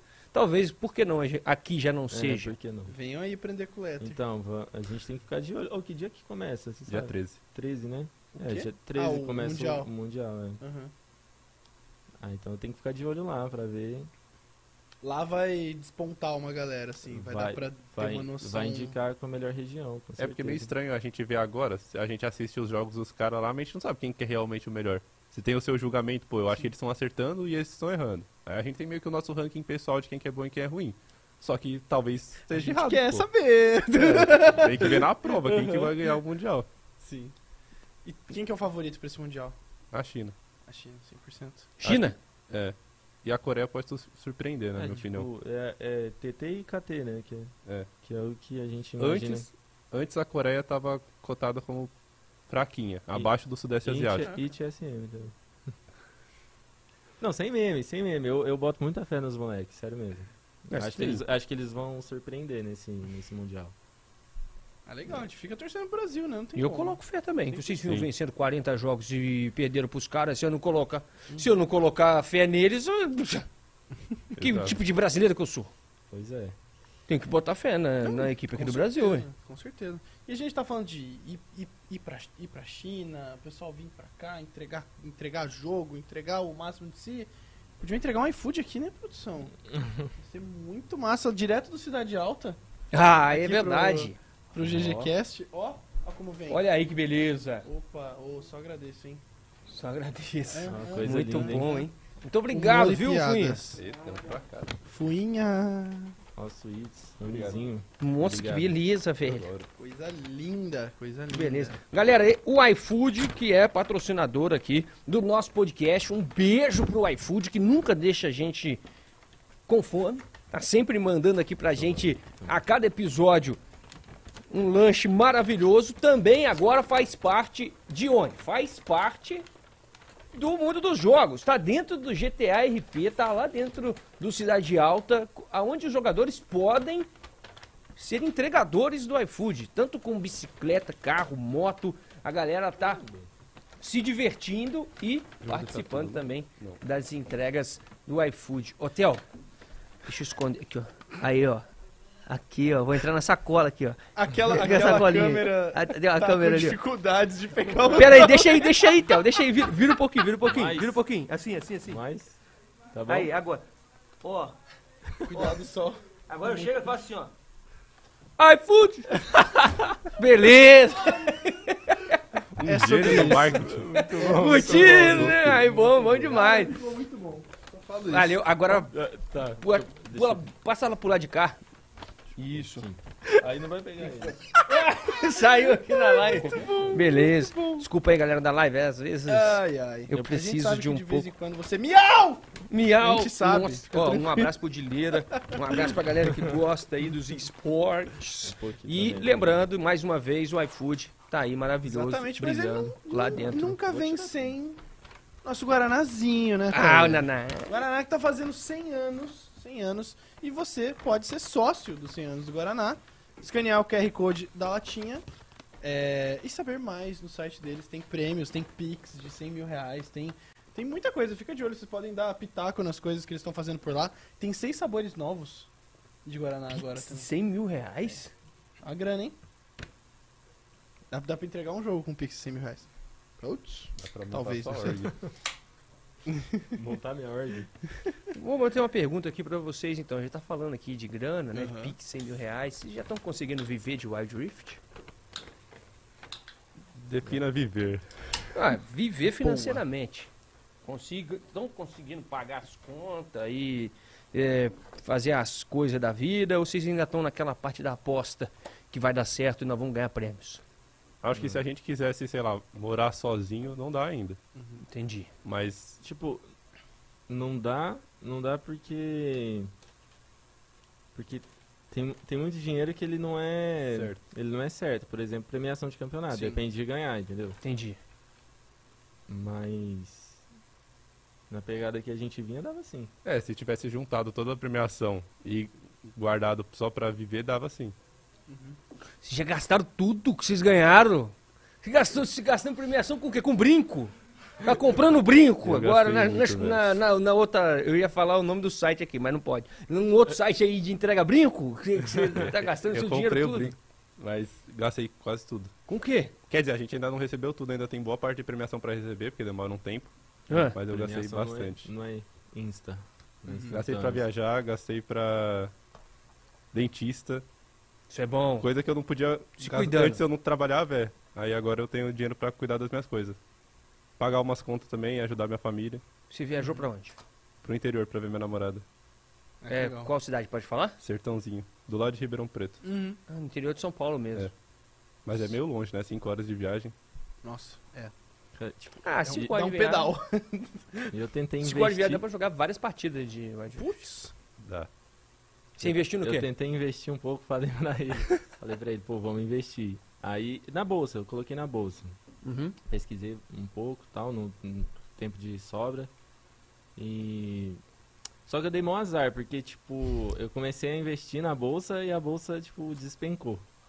E aí eu pensei, pô, não vou colocar, é, não vou comprar Bitcoin, nada disso, porque que é muito incerto ainda, eu não, não parei pra Aí o estudar. Bitcoin subiu. O Bitcoin subiu. aí eu falei, pô, vou, vou investir no, nesses, nesses joguinhos de NFT aí e tal. Aí investi num jogo lá que pff, faliu, É. sumiu. Acabou. Nossa eu fui senhora, muito azarado, velho. Mas. Mas, é, sei lá. Eu tô, em- tô tentando investir, tentando estudar mais sobre isso. É, tem que estudar, porque ô, que maré, hein, velho? Ô, Sim. beleza, na bolsa, a bolsa caiu. O outro você não foi, subiu. O jogo sumiu. Pô, vamos comprar brinco, né? Vamos fazer importação de brinco aí e vamos vender pro seu companheiro. Nossa, achei um É, brinco Tentei bom. dar conselho pros suítes e. e me ferrei, velho. Ainda bem que eu não segui os conselhos. Que ele tentou me levar pra todos esses investimentos. Não, vamos investir, Não, mas- cara. Tem um aqui, ó. Mas, tipo, Nossa. eu acho que, tipo, na bolsa não. não, não tipo, lógico tem erro, mas eu acho que é mais, mais seguro do que pô, qualquer coisa, velho. Eu vou continuar estudando a bolsa e colocando lá, pô, porque, tipo. Acho que é o que os ricos fazem, pô. Wild É Rift. isso. É um pensamento interessante, viu? Mas aí agora você tá estudando. Tipo, é, muito pouco, mas sempre que tem um tempinho livre, ah, um tempo livre, eu vou lá e, e tento ler alguma coisa sobre. Cara, mas e agora você olha, dá só agradece pro cenário. Vocês dois olhando assim. Como é que vocês acham que tá? Já tem uma galera já é, estruturando para poder viver do jogo igual vocês estão fazendo? Vocês acham que tem, tá no início ainda de amadurecimento de cenário? Você acha que é importante outras equipes começarem a vencer também para que outras ganhem mais força, o cenário fique mais forte? Qual é a visão de vocês hoje como jogadores da sua agradece, que é uma das maiores é, equipes do cenário, se não a maior. Ah, lógico, a TSM está aí, né? Vai, vai jogar um mundial, mas vocês estão muito bem estruturados, têm um suporte muito bom. Qual é a visão de vocês para o restante do cenário do Wild Rift? Você acha que vai é, estruturar mais? Já está ok? Como é que tá? Eu acho que vai estruturar mais. Pra esse ano, poucos times fizeram um investimento que nem a só agradece a TSM fez, que é GH desde o começo do ano, pra já ir treinando. A maioria dos times ofereceram GH só agora, pro, pro campeonato presencial. Mas eu acho que ano que vem isso tende a mudar. O pessoal viu que o Ed Rift tem potencial. Então, e sobre ganhar, eu espero que não, que nenhuma outra equipe ganhe. É. Mas que cheguem na final e pelo menos seja uma série disputada. Mas que a gente continue ganhando. Quer dizer, volte a ganhar, né? Vocês querem que o resto do pessoal, então, perca de menos. Sim. De menos jogos pra vocês. Exato. Ok? Mas nada mais justo. É. Com certeza. Tipo, eu também acho que é, é, o cenário vai amadurecer mais, vai evoluir, claro. E só que eu acho que ele começou de uma forma muito boa, já começou bem maduro. tipo, por quê? tendo. Ele, ele já começou tendo muitos campeonatos com boas premiações. Então, tipo. é, você tava perguntando da questão financeira, se dá pra viver e tal. É, tipo, a, a média acho que de todo mundo é tipo um salário mínimo normal da, do- da categoria. Mas só que ele tem muito campeonato, é, é, muitas premiações, então a gente nem esperava que, que teria tudo isso no, no início. Acho que a tendência é, é só melhorar. Eu acho que, tipo, dependendo do seu padrão, dá pra viver sim do jogo já. Entendi. Dá pra criar conteúdo, ganhar dinheiro com conteúdo. Apesar de que o- é, os views do jogo ainda não tá bom, acho que a, a Riot não, ainda não, não colocou o holofote no jogo ainda, mas ela vai colocar. É, isso também traz uma segurança para vocês, né? A Riot está envolvida. Qual que é a diferença dessa abertura do cenário do Wild Rift para os outros jogos que vocês estavam? Dá para notar? Dá para dar uma, uma acreditada por conta de ser a Riot, né? Porque você falou de premiação. A premiação é boa, é equivalente às outras que você disputava ou não? Isso aqui é muito maior? Isso aqui é muito maior. É, é, tanto pelo, pelo valor das premiações e, e número de campeonatos. O, o- tipo, a OV não tinha tanto campeonato assim. Tipo, a gente, Uhum. pô, se quiser, joga campeonato de segunda a segunda. E, e sim, a Riot dá uma segurança sim, porque a gente conhece a empresa, sabe, sabe como ela funciona, sabe que vai ter investimento. E com certeza dá uma segurança sim. E nem se compara aos outros jogos, não. Ele veio de um jogo que era mais estruturado, Uhum. mas eu vi um de um jogo que praticamente. Quer dizer, a minha época de competitivo nem tinha competitivo oficial. Eram só campeonatos amadores. E, sei lá, a premiação de todos os campeonatos que eu joguei somados não dá um salário que a gente ganhou agora. Nossa. E comparado com outras modalidades mobile, tipo Free Fire, ainda não é do tamanho que Free Fire é, porque o Free Fire é como. gigantesco no Brasil. Mas tá muito longe? Vocês acham que chega? Eu acho que tá longe. Não, do, do Free Fire tá muito longe, sim. Aham. É meio difícil comparar com o Free Fire, mas. Mas, tipo. Não sei se vai chegar no, no nível um dia. Mas Por quê? que, tipo. Cara, a acho, acessibilidade é a mesma. acho- não, Vamos eu- colocar assim eu ou acho, eu acho que o jogo é mais Free Fire é mais leve. leve, bem Eu acho que o leve. jogo Free é Fire é mais, mais leve, leve. então é mais acessível. É, eles já. Ah, não sei, atende um, um, um público muito grande. Uhum. É, a modalidade, talvez FPS, ela é mais assistida do que, do É que Battle MOBA. Royale na real, mas. Hã? É Battle Royale na É, real. Battle Royale, né? Mas, tipo, é tiro. E... É, o- o- é, é mais fácil de entender, É mais fácil né? de pro entender. público que não tá muito dentro tipo, do é, jogo. se, se você, tipo... Você baixa o Free Fire agora, você começa a jogar, você Sem sabe que tempo, seu boneco você tá ali, você tem que fazer eliminação em cima do Sim, outro cara no exatamente. mapa. No MOBA é um pouco mais complexo. É. vai precisar é, de um tempo mais pra você estudar o jogo Uhum. pra conseguir entender o que, que você tá fazendo ali dentro. Menos intuitivo. né? É, é mas, mas a, a- eu acredito que vai, pô, hypar muito ainda. No Wild Rift, mais que já tá. E tem uma galera vindo do LoL pro Wild Rift. Você acha- Tipo, Vocês acham que tem? Vocês acham que tem mesmo uma galera vindo do LoL pro Wild Rift? Tem, pô, a, o Mainá, inclusive, a The Care do nosso time, ele Uhum. veio do, do LoL de PC. Uhum. E aí, quando ele viu o anúncio do Wild Rift, ele começou a jogar. Aí viu o que, que tava chegando, gostou e, e largou o LoL de PC e dedicou no Wild Rift. É, alguns jogadores da TSM Todos, também. pô. Todos? Os cinco da TSM Aí. eram Challenger ou Pro Player de LoL de PC. Então. Todos eles. Vocês acham que tem uma chance de ver o movimento inverso também? Galera que veio, por exemplo, de outros jogos mobile, que foi pro Wild Rift, aí viu o Wild Rift e falou, hum, deixa eu tentar o LoL de PC. Isso rola também? Alguma coisa que vocês... Esse eu acho bem mais difícil, mas talvez, né? Não Eu- dá pra descartar É, a possibilidade. sim, exatamente. Eu acho que pode acontecer, talvez não agora, porque tipo, o cenário do, do LoL de PC a gente já conhece, ele já tá lá, consolidado, já tem os players, entrar é mais difícil. Uhum. E tipo, aqui a gente é, é, tá começando, tem a expectativa do crescimento e tudo, e tá no início, entrar é mais fácil. Aham. Então, eu acho que pode acontecer, talvez vá acontecer, mas mais pra frente. Uhum. E qual que é o segredo pra poder virar jogador igual vocês? Porque agora você já montou sua panela, beleza, Não mas é tem panela. espaço no cenário. e se eu quiser me destacar, o que, que eu tenho que fazer pra vocês, para vocês me notarem? Pra só agradece, virar e falar assim, caraca, tem um maluco aí, tem 18 anos, tem um físico de não sei o quê, Um biotipo tá, bom. é, um biotipo bom, e pai, é esse cara que, que pode ficar aqui como, vocês vocês têm seis players? Tem, né? Não, eu tô com o sétimo player aí. pô. Vamos, vamos ver, como é que eu faço? Eu tô assistindo aqui o podcast, quero saber, pô. Tô- eu, tenho, eu tenho um celular aqui, eu consigo instalar. O- Ah. O, que, que eu tenho que fazer? Porque eu não quero ficar jogando à toa. Uhum. Eu, eu, eu não sou desses, eu não vou ficar Quer gastando meu tempo. pro profissional. Eu Ah, quero mas- ser profissional. Bom. Como é que faz?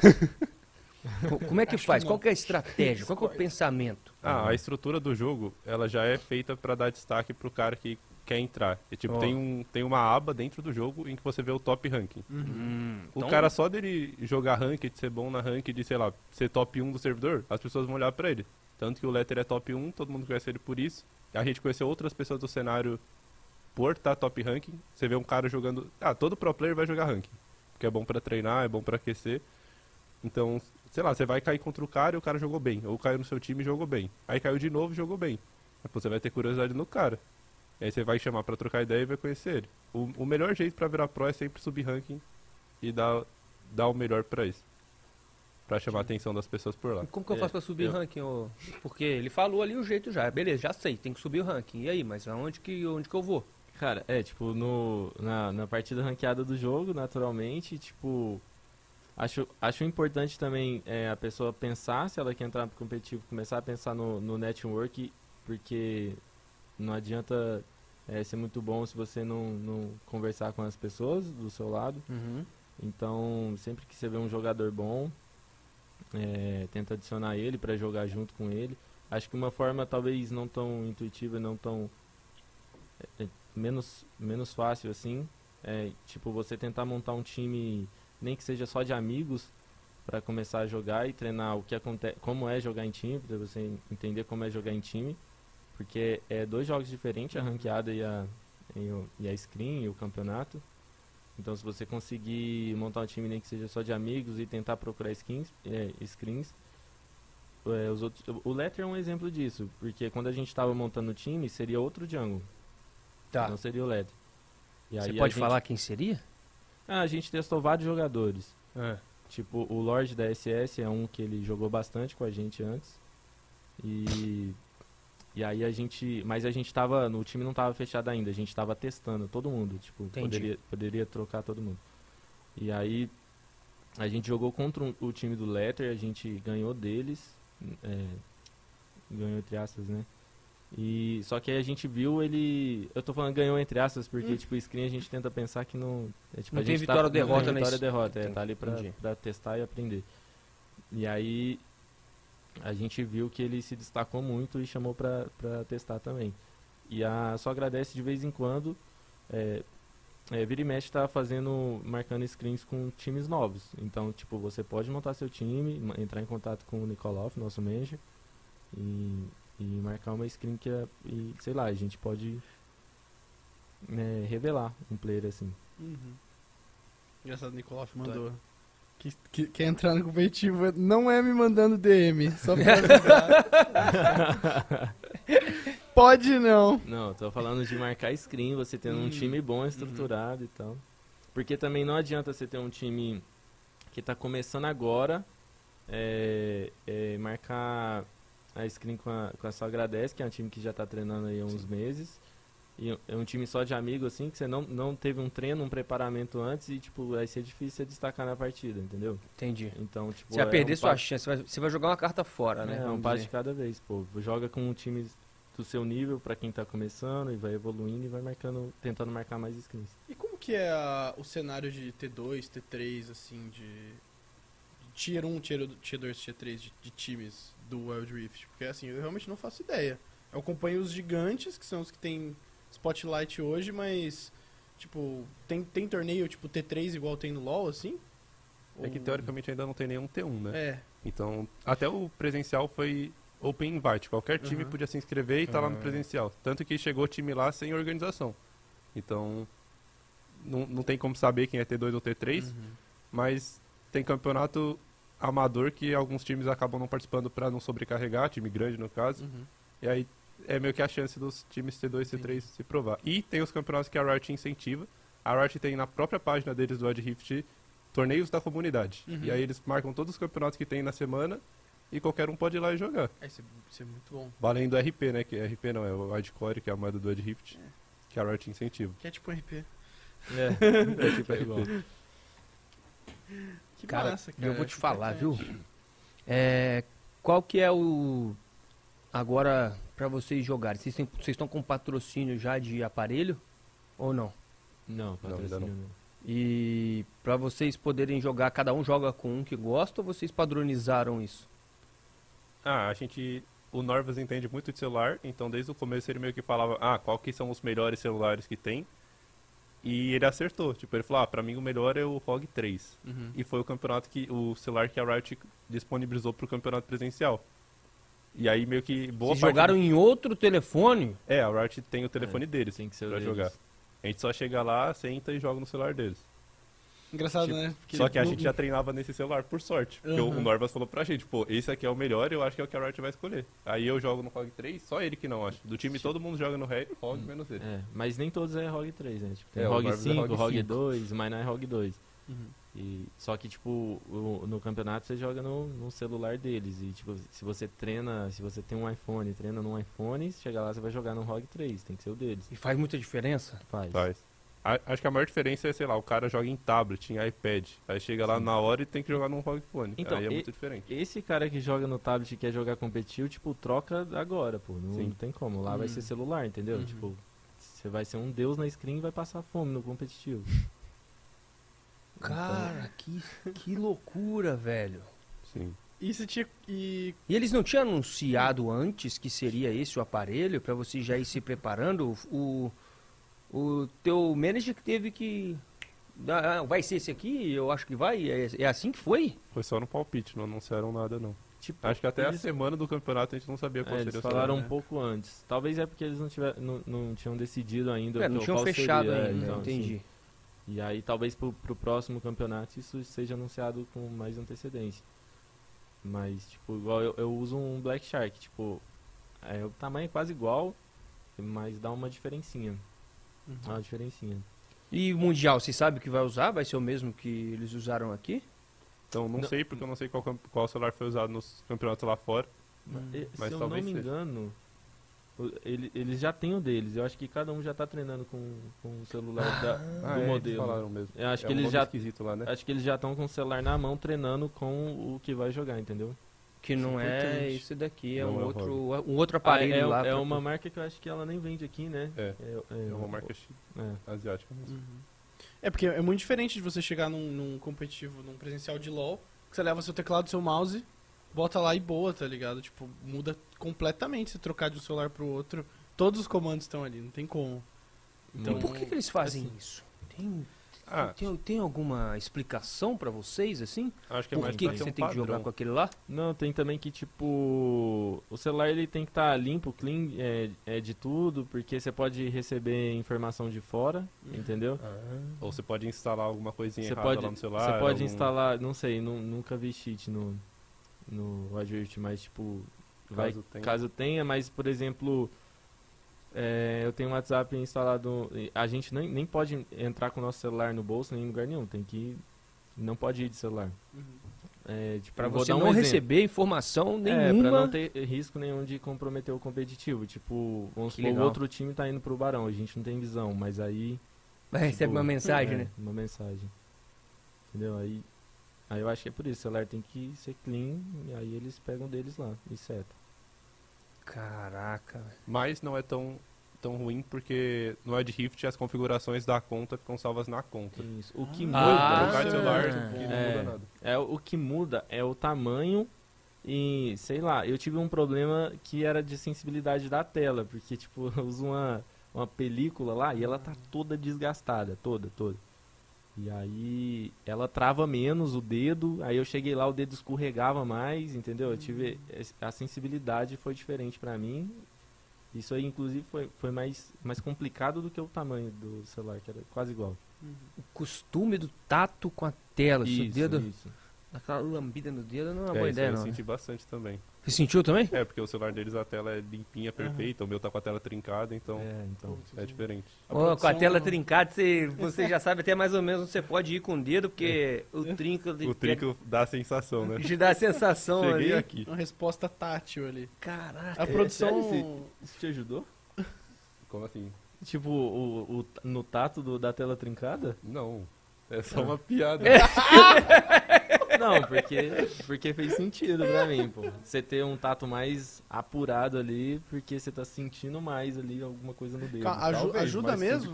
Ajuda não- mesmo? Não, não, não, não. Acho que eu vou trincar o meu. Mas a produção tava falando aqui no meu vidinho sobre luvas pra jogar mobile. Vocês sabem alguma coisa sobre isso? O pessoal falou. Chegaram a testar isso? É, o Mainá usa. É quase o, o mousepad do, do mobile, que é, que é tipo umas luvinhas mesmo? de dedo. Justo. É, é praticamente o mousepad do, do mobile. Que é as luvinhas de dedo, mas no nosso time só o Mainá usa. Tipo, ela. Ela faz escorregar mais, faz deslizar mais o dedo e isso, sei lá, para algumas pessoas, algumas pessoas acham bom. Quando eu testei isso, eu senti que dava insegurança de, de errar, porque escapole o dedo ali na. Entendi. Entendeu? Uhum. E aí eu pensei, pô, isso aqui é costume. Na minha cabeça Sim. isso aqui é costume. Então, tipo, eu vou, vou tentar não acostumar com isso que eu acho que vai dar na mesma. Uhum. Mas o Mainá usa. Ele só joga de luvinha. Que massa. Que louco, hein, velho? É esquisito. É tipo jogar de meia, né? É, ele chama de meia de dedo, pô. Meia de É. dedo. Tipo, porque é só o dedão assim, tipo? É Você pode usar nos indicadores, eu acho que tem Eu- também. Só que ele só usa no dedão. Eu usaria no Depende da indicador, pegada, né? Porque se você... Putz. Por que Porque você não- usa... Porque eu não tenho dedão. O dedão da mão direita. Serve só de apoio, então, na mão direita. É. Ele fica de, de apoio. O que- Você pode contar o que aconteceu com o seu Aham. dedo ou não? Tem Aham. pouco tempo. Você falou pra mim que tem, Tem- pouco tem tempo pouco que tempo. você... Aham, posso contar. Tipo, foi até complicado essa questão aí, que eu tava. Já tinha anunciado o Wide Rift. Eu Hum. já, já tava jogando Arena of Valor, já tinha jogado muitos campeonatos no Arena of Valor. Uhum. E aí, aí anunciou o Wide Rift, né? A a gente, tipo, o cenário inteiro esperando o lançamento, né? O, o, o celular, né, e tal. Uhum. E aí, alguns dias antes do lançamento no Brasil, eu não sei ao certo quantos dias, mas foi poucos dias antes do lançamento no, no Brasil. Agora eu não tô lembrando se não foi no Brasil, se foi no Brasil ou se foi na Europa. Na Europa. Foi na Europa, né? Antes do lançamento da Europa. Antes ele, ele- já existia na China, só que era impossível jogar por causa do ping. Uhum. Uhum. Na China não, na Ásia. Em, em várias regiões lá. E aí eu tive um acidente de moto. E foi um acidente que, tipo. Não, não foi um acidente grave, eu tava, eu tava devagar na moto. Um carro bateu em mim. E ele tava devagar também. Tipo, eu vinha subir numa avenida. E aí tinha um pare pra ele. E eu, e eu sempre, sempre que isso acontecia comigo andando de moto. é, eu, eu olhava pra um carro vindo assim no pare e eu falava, pô, e se esse cara não parar? Aí Teve eu- um dia que ele não parou. Aí eu reduzia. Aí esse, esse dia, eu tava devagar, graças a Deus. Eu olhei pro cara vindo assim e falei, pô, e se esse cara não parar? Só que era um terreno baldio, assim, o, o, o quarteirão era um, um terreno baldio, assim, só de matim. Então eu falei, pô, esse cara tá, Tá me vendo vendo? de- desde lá de trás, então tá tranquilo. Aí eu olhei pra frente, e quando é fé só vi o vulto do carro entrando na minha frente e, tipo, a gente bateu, mas ele tava devagar, eu tava também. E acho que talvez esse que foi o problema, porque é, eu não fui lançado nem a moto, então a gente bateu e caiu próximo, e, e ao apoiar a mão no chão, enfiei a mão na roda. Aí eu enfiei a mão na roda e não vi. Aí levantei, o cara meio que parecia que ia fugir assim, né? Eu levantei no desespero pensando em olhar a placa e tal. Aí ele parou. A hora que ele parou, eu falei, pô, vou olhar aqui que estragou na moto. Aí, tipo, olhei pra moto e aí eu senti uma pressão no dedo, assim. Aí eu olhei pro dedo e tava, tipo, sem o dedo. Sem a, a, a ponta, né? Que foi só, um, só a primeira junta, arrancou na primeira junta aqui. Nossa. E aí tava o osso pra fora e, e- e escorrendo sangue. E, tipo. Aí o cara saiu do carro e falou, não, eu sou médico, vambora pro hospital. Tem que, tem que ir pro hospital agora. Aí tipo, ainda parei e pensei, pô, se eu quiser pôr o dedo no lugar, eu tenho que achar ele. Tava lá debaixo da roda. Aí peguei, estanquei o sangue e a gente foi pro hospital. E aí, no hospital, aí o médico falou, pô, não tem não, ele, o dedo amassou muito, sabe? Uhum. Aí perdeu. E, e aí faltava poucos dias pro lançamento do Edge Rift. Pô, a primeira coisa que eu pensei foi no jogo. Uhum. Quando eu vi o dedo, eu falei, nossa, o jogo, velho, fudeu. Falei pro cara desesperado assim, cara, o. Cara, nossa, você podia ter regaçado a moto, velho, mas meu dedo não, velho. É, foi, foi tenso. Aí. Aí eu fiquei uns dias sem, sem jogar, tanto é que eu. Eu o Suídes comentou um tempo atrás que tipo, eu demorei pra entrar no, no jogo, eu comecei atrasado, comecei até a sentir-me atrasado. Porque tava recuperando, sabe? Não conseguia tipo, nem levantar a mão direito, porque é, tipo, você perde o dedo, mas, mas debilita a mão inteira, assim, ó. Tipo, mexer o dedinho dói tudo Uhum. sei lá, se é tendão que, que afeta, não sei o que, que é, mas não conseguia mexer nada. Não conseguia, tipo, arrastar nada, pegar nada, não tinha como. Aí foram uns três meses tenso, assim, eu achando que não ia jogar mais. Nossa, cara. Aí eu fui tentando adaptar, porque tem jogador que joga só com dedão, tem jogador que joga com dedão e indicador. Eu jogava com dedão e indicador. Dois dedos eu, eu usava. E aí eu, aí eu pulei os dedos, eu fui ten- tentei adaptar é, tirando o dedão não usando o dedão e usando o Do meio e o do meio. E aí no início foi, foi, foi tenso, achei que eu não ia jogar, mas depois de uns três meses, uns, uns dois, três meses, aí eu vi que, tipo, pô, tá dando pra clicar aqui. Talvez se eu, se eu der duro, eu vou conseguir. E aí foi, foi indo naturalmente. Tipo, aí hoje eu uso o indicador no lugar do dedão. E só o indicador. E o do meio, e o do meio. Os dois. Mas eu acho que, tipo, é, é pior. Eu acho que seria melhor, tipo, é pela, pela, pelo o, o, a- o formato de pinça facilita usar os dois. E aí aqui não tem a pinça, né? Sim. Tipo, o dedo é diferente. Aham. E, e mas só que dá pra adaptar, dá pra jogar de boa. E aí hoje já, já, Aí hoje é os dois, o indicador Uhum. e... e já adaptou assim 100%, sente que ainda tem um Pô, eu, eu sinto que eu seria melhor mecanicamente se eu tivesse o dedão. Mas, tipo assim, é, é, dá pra. Talvez, tipo, porque não tem nenhum ano ainda. Talvez, Uhum. sei lá, daqui mais dois anos eu falo, eu, eu mudo Afinal de de opinião. contas, tem quanto tempo que você joga no celular? Eu comecei no Arena Valor em 2017, se eu não me engano. Que ele, mas, tipo, 2017, salvo engano, foi em dezembro. Acho que é isso Então, mesmo. 2018, 2019, 2020, quatro anos Quatro você anos. utilizando o dedão. Você tem que trocar para outro dedo ali com três meses. É, foi três anos, né? Porque já tem quase um ano que eu perdi o dedão. Entendi. Então foi três anos usando o dedão e aí tem quase um ano que. Talvez não você tenha essa referência completa quando você chegar a três anos também jogando dessa maneira, né? Sim. Aí talvez eu mude de opinião, mas hoje eu ainda acho que eu seria melhor com o dedão. Nossa, Hum. isso, isso já estava já na sua agradece? As coisas já estavam acontecendo com cara ou não? Então, tipo, foi antes, né? É, O, o acidente do dedão foi antes. Ah. Aí eu fui jogando, jogando, pensei que eu não ia conseguir. Então, então você montou a equipe, falou com o baiano mesmo. É, sem Não, o isso- dedão. Nossa, cara. Mas só que quando eu conversei com o Baiano, eu já, isso já tinha passado alguns meses. E aí eu. Aí tipo. Tinha passado uns dois meses, eu acho. Aham. E aí eu já vi que. Não, pera aí. Dá, dá pra. Dá, se, eu, se eu der duro aqui, vai, eu consigo jogar normal. Cara, mas isso é de uma, de, de uma superação absurda, velho. Acho que muito poucas pessoas teriam essa determinação e continuariam com esse sonho de continuar jogando, é, recebendo essa pancada, sabendo que o jogo tá chegando e você conseguiu, você, você fez a...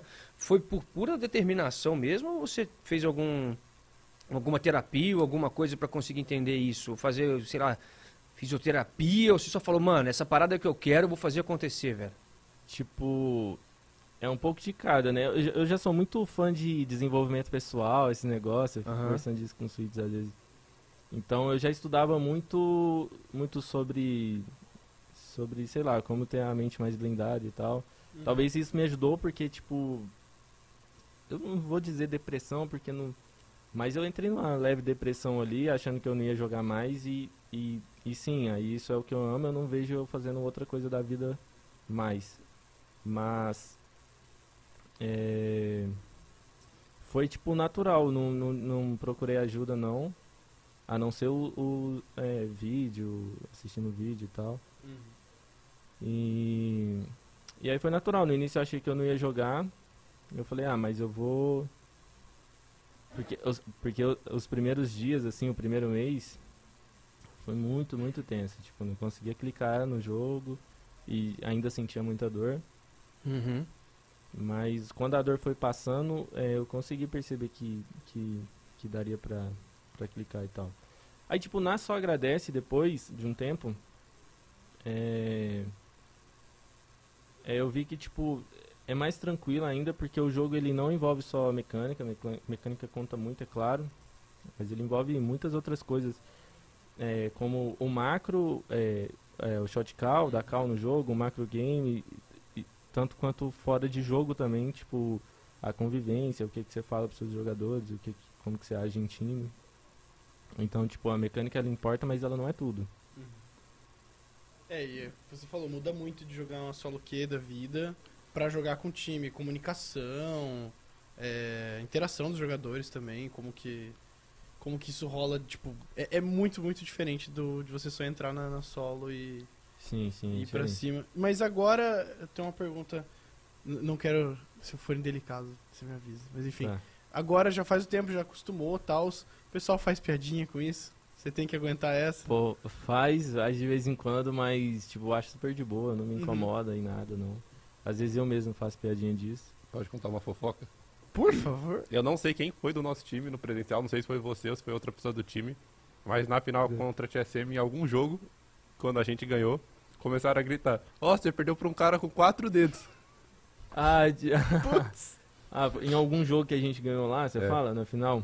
Eu não sei se foi você ou se foi outra pessoa. Cara, eu lembro, eu lembro disso, pô. Eu ouvi, mas eu também não lembro se foi eu, cara. Eu não lembro. Alguém falou. Acho que alguém falou e aí eu comprei a ideia também, fiquei falando disso. Porque tinha aquela a farpinha, né, dentre os times lá. no- Não, essas farpinhas são interessantes, elas são, eh, são legais. E aí na- ganhou lá, assim, ah, você perdeu pra um cara que tá faltando. Mas você não, você não perdeu totalmente o dedo. Você tem. Não, É Não, meio joinha, né? você é, meu dedo é até grande, aí, aí tem, tem um pedaço grande aqui ainda. Aí, tipo, foi a primeira junta só, então tem meio joinha. Tem um mais ou Você menos perdeu aqui. então a digital, né? Foi a digital. E a unha. 10% de desconto no manicure, pô. Essa é uma das piadinhas. Justo, justo, justo.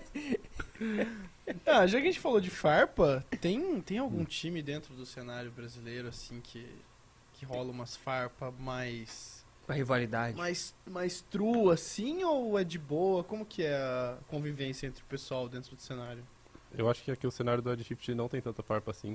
É, é meio que a gente viu bastante do LoL de PC, todo mundo acompanhava o cenário de fora, então viu as coisas que aconteceram no LoL. E aqui estão tentando levar de um jeito mais leve, mais unido, até porque a gente tá num jogo novo, todo mundo quer o melhor pra ele. Uhum. É claro que rola, inclusive acho que o nosso time é um dos que mais farpa. Mas ainda assim tá bem good vibes. Aham. É uma farpinha amistosa. É, eu acho que, tipo, o nosso time tem uns, uns jogadores que gostam muito de farpar, e a, a farpa, tipo, não diretamente para algum time específico, mas geralmente para os que estão tão mais batendo de frente. E acho que é, tipo, natural do jogo. Às vezes a, a galera acha muito ruim, né, do... Eu acho. Sei lá, às vezes... Tem gente que acha ruim, tem gente que não gosta. Eu, tipo, eu não gostava de jeito nenhum de farpa, porque... Pra mim não funciona. Eu me sinto mais pressionado quando eu tô farpando Uhum. do que quando eu tô quietinho na minha. Mas tem Hum. jogador que ele tá mais confortável farpando. E aí. Gosta de trabalhar em cima do psicológico do outro jogador, né? Até pra ele mesmo, ele fica mais tranquilo quando ele pensa em estar intimidando alguém. Sim, exatamente. É isso. Aí eu entendi que, quando, depois que eu entrei no time, entendi que, tipo, eu posso não gostar, mas eu, eu não vou impedir ninguém de farpar porque, pô, o cara se sente confortável, né? Tipo, como que eu vou entrar. é, eu vou chegar no time que quer ganhar, todo Hum. mundo tá ali querendo ganhar, o cara fala que tá confortável farpando e eu vou impedir, não tem como.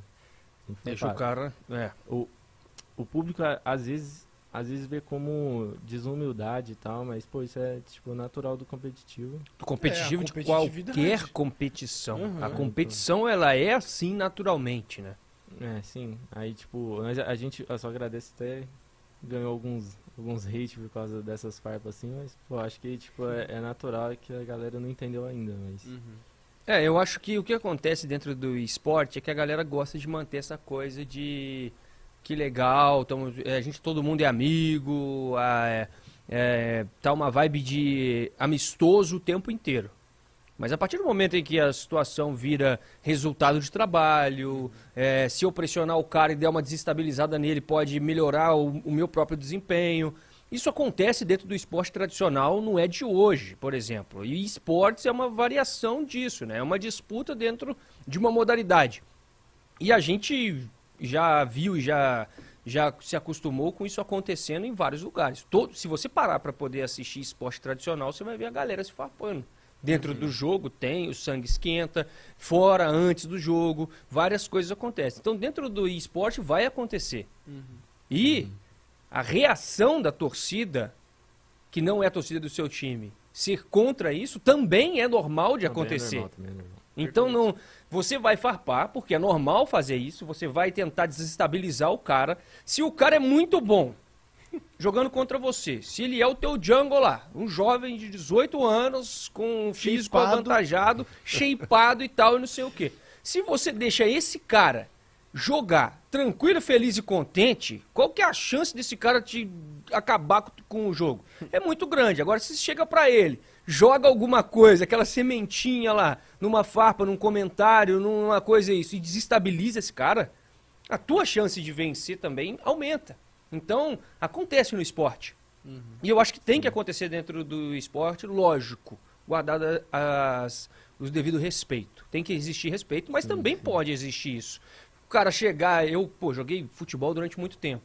Se chega dentro do campo, olha pro camisa 10 do outro time e fala, hoje você não vai jogar. Se você der dois toques na bola, eu vou te acertar no meio. Isso acontece no futebol. Quem jogou futebol de várzea sabe, velho. O cara era muito bom de bola. Aí vem um outro gigante lá um, pra poder marcar ele fala isso, o garoto pensa e fala: Rapaz, será que vale a pena isso aqui hoje? E aí se desestabiliza. Isso dentro do esporte pode acontecer, acontece. Tem muita gente que acha que não deve, porque tem gente que gosta de cuidado psicológico, mas eu acho que faz parte da, do, do, da estrutura Aham. do atleta de esportes também estar com o psicológico blindado para esse tipo de situação. Sim. Vocês acham que é assim também, que, que funciona? Ou vocês acham que não? Ah, não, Neves, ó, tem que ser todo mundo legalzinho, ninguém pode é, bagunçar a cabeça do outro, não. Como é que é esse pensamento para vocês? Ah, eu sou o tipo que não gosta de farpa. É que eu acho que às vezes a gente acha que não tá passando do limite, mas a minha cabeça às vezes acaba passando. É verdade. Porque eu acho que às vezes só de você chamar o cara de ruim, você tá, sei lá, é o sonho do cara, tá ligado? É, o- Aham. é a coisa que o cara quer desde criança, que ele tá se esforçando pra isso, e aí você menosprezar o cara. Por mais que na sua cabeça você só tá desestabilizando o cara, às vezes eu acho que você acaba ferindo alguém, e eu não gosto disso, tá ligado? Mas você não entendo. faz, mas e se fizer contra você? Ah, eu já me acostumei. Eu sentia muito com isso, no Vainglory principalmente. Uhum. Eu era um dos caras que mais sentia quando alguém me farpava, mas acho que eu fui aprendendo com isso. Até porque, tipo, meu irmão, que sempre jogou comigo no mesmo time, ele sempre foi muito assim, de farpar e me farpar, inclusive. A gente era irmão, tinha brincadeira de irmão, então ele sempre fazia isso. E aí eu fui aprendendo com ele toda hora falando no meu ouvido. Aí agora eu não sinto mais. Tanto que na final, sei lá, os dois times estavam gritando, eu tava na minha, quieto. E pra mim o meu jogo flui melhor assim, flui quando eu tô calmo, Sim. flui quando eu não tô pensando em mais nada além do jogo. E é isso. Eu também não gosto de farpar, mas é mais pela pressão que eu coloco na minha cabeça de tipo, pô, eu farpei, agora eu tenho que Hum. mostrar, né? Entendeu? Hum. Sim. É uma pressão que eu acho desnecessária. Sim. Mas tem jogo. A farpa. Isso, mas eu acho que ela é necessária, a farpa pra quem, quem quer, porque, sei lá, movimenta o cenário, melhora o competitivo. E, tipo, na maioria das vezes, pode acontecer de, de passar do limite, igual em, em todo esporte, mas na maioria das vezes, fora de jogo, quando os times se encontram, os jogadores se encontram, é, tipo, eles não tem, não, tem, tá ninguém brigado com ninguém. Tipo, aconteceu lá, a gente jogou contra a Cade, a gente se farpou e tal, e depois do, depois do jogo a gente ganhou e todo mundo cumprimentou e tal. Aconteceu com a TSM também, tipo, o primeiro jogo a gente gritou demais, a gente tava ganhando tudo, aí os caras deu aquela calde do TP e ganhou, porra, eles gritaram mais ainda. E, e aí teve uma teve as farpinhas e tal. Mas depois, pô, depois do jogo todo mundo é amigo. Hoje a gente, pô, que puder ajudar eles lá fora, a gente vai ajudar. E a gente quer, quer o melhor deles lá. Mas, tipo, eu acho necessário. E acho que de cada um, pô. Cada um, se você não gosta de farpa, não farpa. Você gosta de farpa, na, na, na medida do, do, do saudável ali, faz, pô. Eu acho que melhora o, o cenário competitivo. Tipo, o jogo não é só o que acontece lá dentro, né? O que acontece fora, é o que você falou, tipo, afetar o, a mente do cara é. Tipo, é bom.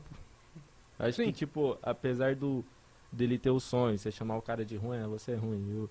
E ele ter esse sonho e tal, faz parte do sonho dele se blindar contra isso. Inclusive, tem jogador que quando você farpa, ele melhora. Então, verdade. tipo, Sim.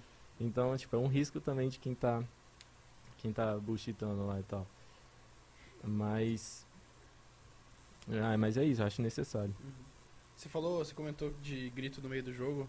Presencial, vocês gritaram, vocês ouviram o Muito. grito? Muito, muito. Ah, tipo, não dava pra ouvir muito por causa do abafador e do como é que chama? White- Cuido. E o White ruído, é. noise, né? É White noise, isso. Entra um ruído, fica ali aquele ruído no teu ouvido o tempo inteiro. É, você fica com um abafador e escutando um, um ruído um pouco mais baixo que a voz dos jogadores do seu time. E aí, mas só que quando grita, todo, o- os, os jogadores do outro lado grita e tipo interessante o cenário lá é que tipo tava um de frente pro outro, né? Não tava lateralzinho assim, tava Aham. um de frente pro outro, então você Você se via eu o- olhava, o cara. é, seu olho no, no Olho a olho do ali, frente a frente, é. eu tô olhando pro cara. Monitor, ah. Sim. O monitor. É, o no celular tá aqui, né? O celular tá aqui, filho. Você olha assim, o cara tá lá do Tá outro lá lado, do ó. outro lado, é. Aí Melhor ainda. É melhor ainda, pô, foi muito bom isso. Aí aí A sensação é boa? dá- dá- é muito boa. É muito boa. Na hora, nervosismo, pressão, todo mundo sente, não tem como. E principalmente, sei lá, que a gente não, não, não jogou muito muitos presenciais. E tem, teve, tinha jogadores, acho que a maioria era a primeira experiência. Ah, então nervosismo e tal, mas tipo, nossa, é muito bom, experiência incrível. E depois que passa, que você olha pra trás e fala, caralho, que foda que foi. E, mas dá pra ouvir sim. Voltando pra pergunta, dá, dá pra ouvir sim. Eles gritam, quando gritam muito Dá pra fazer uma leitura labial? Dá Presta pra ouvir mesmo, cara. pô. Dá pra ouvir mesmo? Não, não, tipo, falando. Dá pra fazer leitura Ah, labial assim, conversando? De Não, repente você não parar e prestar atenção Não, Ah, nos só se caras? você for o craque nisso. E eu não É. sei fazer. É, se for muito Acho que craque, acho ten- que dá, pô. Mas, que se eu tipo, tentar entender, eu vou entender tudo errado e ainda falar errado. Vai passar cal pro seu time, ó. O cara É. falou lá que a gente é muito ruim. Aí você não, ele não quis falar isso. É. Aí fica- aquela coisa assim, não funciona, né? Mas é uma boa. Acho que quem quiser treinar a leitura labial aí pra, como skill pros próximos é uma- presenciais, Uma, vai habilidade extra. Você tá olhando o cara de frente, pô. É. Tava no draft. Eu acho que eu não serviria pra poder falando. participar desse tipo de presencial, não, viu? Por quê? Eh, Então, eu tava lendo aqui o chat, a produção acabou de mandar também. Rolou uma quebração de parede lá na Riot. Como é que foi? Qual que é essa O que história que foi aí? isso? Foi da multa do Anak, pô. Ah, Um, acho que o manager da TSM, quando comemorou que ganhou o primeiro jogo, acabou dando um murrão assim na parede pra comemorar e quebrou. Ih, E varou a parede na mão. É, o Ah. cara é gigante, velho. é, o cara é grande. Ah, então foi por isso. Tá vendo como é que Caramba, bota, como é que bota respeito na, É, na então. coisa diferente? ó. Acho que vocês olharam e falaram assim, rapaz, se eu vencer esse cara aí, imagina aí se eu fosse a parede. Imagina se eu fosse a parede. Tá louco. Tá vendo? É, mas a, a gente nem viu isso não, ficou sabendo. É, isso aí foi tipo nos bastidores. Aham. Eles estavam assistindo lá na sala deles e foi isso. Ah, Foi, tipo, na sala ele do não coach. fez ali É. na frente de Ah. vocês, não. Não, Não, não foi, é porque não ele não era jogador, né? Só os jogadores ficam lá na hora. Próxima vez acho que ele deveria fazer. Só pra dar uma intimidada, velho. Nova, novo método é o Drift. Quebra uma parede e aí vai jogar. Se tiver dinheiro pra ficar Cara, pagando isso acontece no esporte tradicional, os caras dão pilha no túnel ali subindo, sei lá, dependendo de qual esporte seja. Você imagina que não? O cara olha pro outro e fala. Eu não, não sei, vai que o maluco é fraco dali, não aguenta, começa a tremer ali na hora de apertar o botão. Sim, é, é a mesma, a mesma questão da farpa, né? É, Pra ué. intimidar, Sim. né? Intimidação. Então todo mundo tinha que fazer academia e ficar shapeado pro É presencial. isso. É isso. Aí tá no draft Novo- O Letter tem 18 anos Ah. e tá como? Não, ele não treina, pô, ele só tem um biotipo bom. Um- É. Se ele treinar, ele vai crescer. Ele, ele fez um, ele Próxima fez um coisa que mês. ele tem que fazer fez agora. um mês. É, ele tentou, um mês. É. Então, a próxima coisa, só agradece, é colocar ele pra treinar todo dia. Todo dia, por quê? Porque tem que chegar com ele bom, forte, bonito, rico, com namorado, melhor do mundo. Os caras vão olhar e falar, não dá pra ganhar desse cara aí não, velho. Faz o uniforme de parede. regata de academia. É, assim. então, o uniforme tem que ser cavadinho assim. Cavadinho, o cara tem que chegar e botar um respeito, velho. É novo. Na hora que ele estiver método aí, aqui, ó, ó, jogando aqui, ó, ele vai olhar pro cara, ele só vai olhar pro cara do outro lado assim, ó, e fechar a cara. Fechar a cara. O maluco vai fazer assim. Deu ruim. Não é lá não. Você acha que. Você, é. É muito louco essas paradas, velho. Eu, eu, eu queria ter essa sensação de disputar um presencial. Deve ser muito, mas muito legal. Tem, É. tem alguma coisa assim que você acha assim, pô, isso aqui foi o mais maneiro de disputar o presencial, velho? Ah, eu acho que o momento de entrar no palco é de longe a melhor parte toda. Toda vez É. tipo, você sai e vai voltar pra partida que você tá. Você tá com o jogo na sua cabeça e entrando num palco, pra mim é uma sensação indescritível. Indescritível. Cara, que massa. Pô, acho que é, sei lá, tipo, acho que pra mim, acho que dentro do jogo, fazer, tipo, conseguir fazer um bom jogo, que você vem treinando há dias e, sei lá, conseguir uma play talvez. Tipo, aquela sensação de fazer uma play no presencial, acho que é a melhor, a melhor parte. Quando tiver torcida É de diferente. novo, então, Então, cara. com torcida, eu imagino, pô, deve ser... Ah, e tem o famoso corredor da Riot, né? Que a gente só via vendo as fotos dos pro players, que é aquele corredor. Não sei se vocês já Ah, viram. sim, sim. Aí pisar lá pela, pela primeira vez e falar, pô, foi aqui que ele tirou foto, foi aqui que o Cam tirou foto, foi Cara, aqui que, que o X massa. tirou foto. Aí na minha cabeça passou isso e eu falei, nossa, muito da hora, velho. É, isso é foda mesmo. E as salas também, né? A gente entra na sala e tem lá a plaquinha do CBLOL, sala de Uhum. camarim praticamente. Aham, sim. Cara, que da hora. Muito louco. Que massa. E o cenário também, né? Deve Essa ser. É realmente um sonho, né, velho? Sim, é, Pra, é outro... pra vocês, eh, vocês Uhum. tiveram a sensação de estar realizando um sonho? Claro. Com certeza, pô. E ainda entrando lá, tipo, como favorito, mesmo que a gente não tenha ganho, a gente teve a sensação de entrar como favorito e, pô, isso, isso foi da hora. É, nos outros jogos que eu joguei, o competitivo que eu joguei era, na maioria das vezes, underdog, então, Uhum. Então outra sensação que foi interessante também. E pra mim já foi meio que o contrário. Pra mim a experiência em si de estar no presencial foi muito, muito foda, mas o favoritismo, como eu já era favorito no Vainglory, nosso time era invicto, foi o Ah. que eu menos É. senti. A Uhum. maior realização era estar lá, tá ligado? Porque eu nunca joguei um presencial. Pra mim, estar indo pra um campeonato presencial era um dos maiores sonhos, assim, realizados. Uhum. Acima disso, só ganhar e o Mundial. Cara, eu imagino se fosse presencial, ia ficar tirando foto com tudo. Tudo. É selfie da mesa, do chão, da cadeira. É louco, Né? velho. Mas os caras ficaram dois, dois, duas semanas É, focado. É. Eles não iam fazer isso lá no dia do Chega na hora, presencial. só, só consegue pensar no, no, no jogo, velho. Não, a É, galera ia é puxar a orelha deles, É. velho. Pior que a vontade era, sei lá, eu via os casters que eu era fã de todo mundo e queria parar pra tirar foto, mas na cabeça eu tava, pô, eu tenho que focar aqui, tenho que focar aqui. E aí depois que perdeu eu também tava tão triste que nem tirei fotos com ninguém, só fui embora chorando. Poxa. Mas Caraca. queria, quando cheguei lá eu falei, pô, eu quero tirar foto com todo mundo. Aham. Aí não rolou. Caraca. Qual que é o seu maior sonho hoje? Ah, o maior é ganhar o Mundial. Mas tem as etapas, né? Então, primeiro é ganhar aqui de novo. Me manter no cenário, né? Pra continuar vivendo isso, de jogar presencial. Espero que seja mais frequente ano que vem, que tenham mais Esperamos, né? 2022. Vamos lá, né, galera? Tomara que seja um tomar circuito aí vacina, toda sim. semana jogando presencial. Esse seria o sonho. Mas óbvio que o maior é, é ganhar o Mundial. Depois ficar tranquilo, formar família e é isso. Formar uma família, tranquilo. Cartão, cartão uns É muito- Pokémon. é muito família esse menino. E você? E, pô, também é, é a mesma coisa, tipo. Eu Sempre fazer tive- uns investimentos bons também. né? Também, também, estudar mais isso aí. Ma- Mas, tipo, eu sempre tive na cabeça de tudo que eu vou fazer, eu vou tentar ser, tipo, o melhor do mundo. Entendi. Mesmo que, tipo, tu não chegue, seu objetivo é esse. Sim. E aí, aqui jogando, é, o objetivo é, tipo, ganhar, ganhar um Mundial. Então, o maior sonho hoje é esse. É claro que, tipo, os sonhos, os sonhos mudam, hoje é esse, né? Porque, Uhum. tipo, você vai batendo suas metas e tal. Os sonhos vai mudando, mas hoje é ganhar, sem dúvida, é ganhar um Mundial. E aí, com... É, trazer um título pro Brasil, do Mundial pro Brasil. Uhum. Vou fazer uma pergunta um pouco capciosa aqui, que a gente tá chegando no final. Vocês acham que se vocês tivessem classificado no lugar da TSM, o Brasil tivesse mais chance no Mundial? Ou vocês acham que eles estão preparados pra jogar tudo que o Brasil tem de melhor lá fora? Eu não sei, porque eu não sei como que vai rolar lá fora, então talvez o nosso estilo de jogo fosse melhor, talvez o deles, então acho que só assistindo pra saber. Uhum. Mas eu tenho muita confiança nos moleques, eu converso muito com eles, pra mim eles são sempre foi os sempre a gente foi os dois melhores times. Desde dos primeiros campeonatos oficiais, eles sempre deram dificuldade pra gente, então acho que a gente tá bem representado sim. Não sei se a gente seria melhor, eu espero que sim, né? Ainda quero manter a minha confiança de que a gente Uhum. seria melhor. Mas eu acho que eles vão performar quase igual ou melhor, então é isso. Tipo, eu, eu acho que a gente poderia ser melhor sim lá fora, mas eu também boto muita fé nos moleques. Inclusive, já falei que acho que eles vão surpreender lá e eles vão fazer uma boa campanha. Mas eu, eu acredito, porque tipo, eu vivi o que a gente viveu lá na Só Agradece e eu vi, eu vi o nosso, né? Então, Uhum. tipo, eu vi que cada um deu o seu máximo ali. Durante o, o- esses seis meses aí jogando campeonatos, a gente desempenhou bem. É, foi, tipo, o time que desempenhou melhor. Uhum.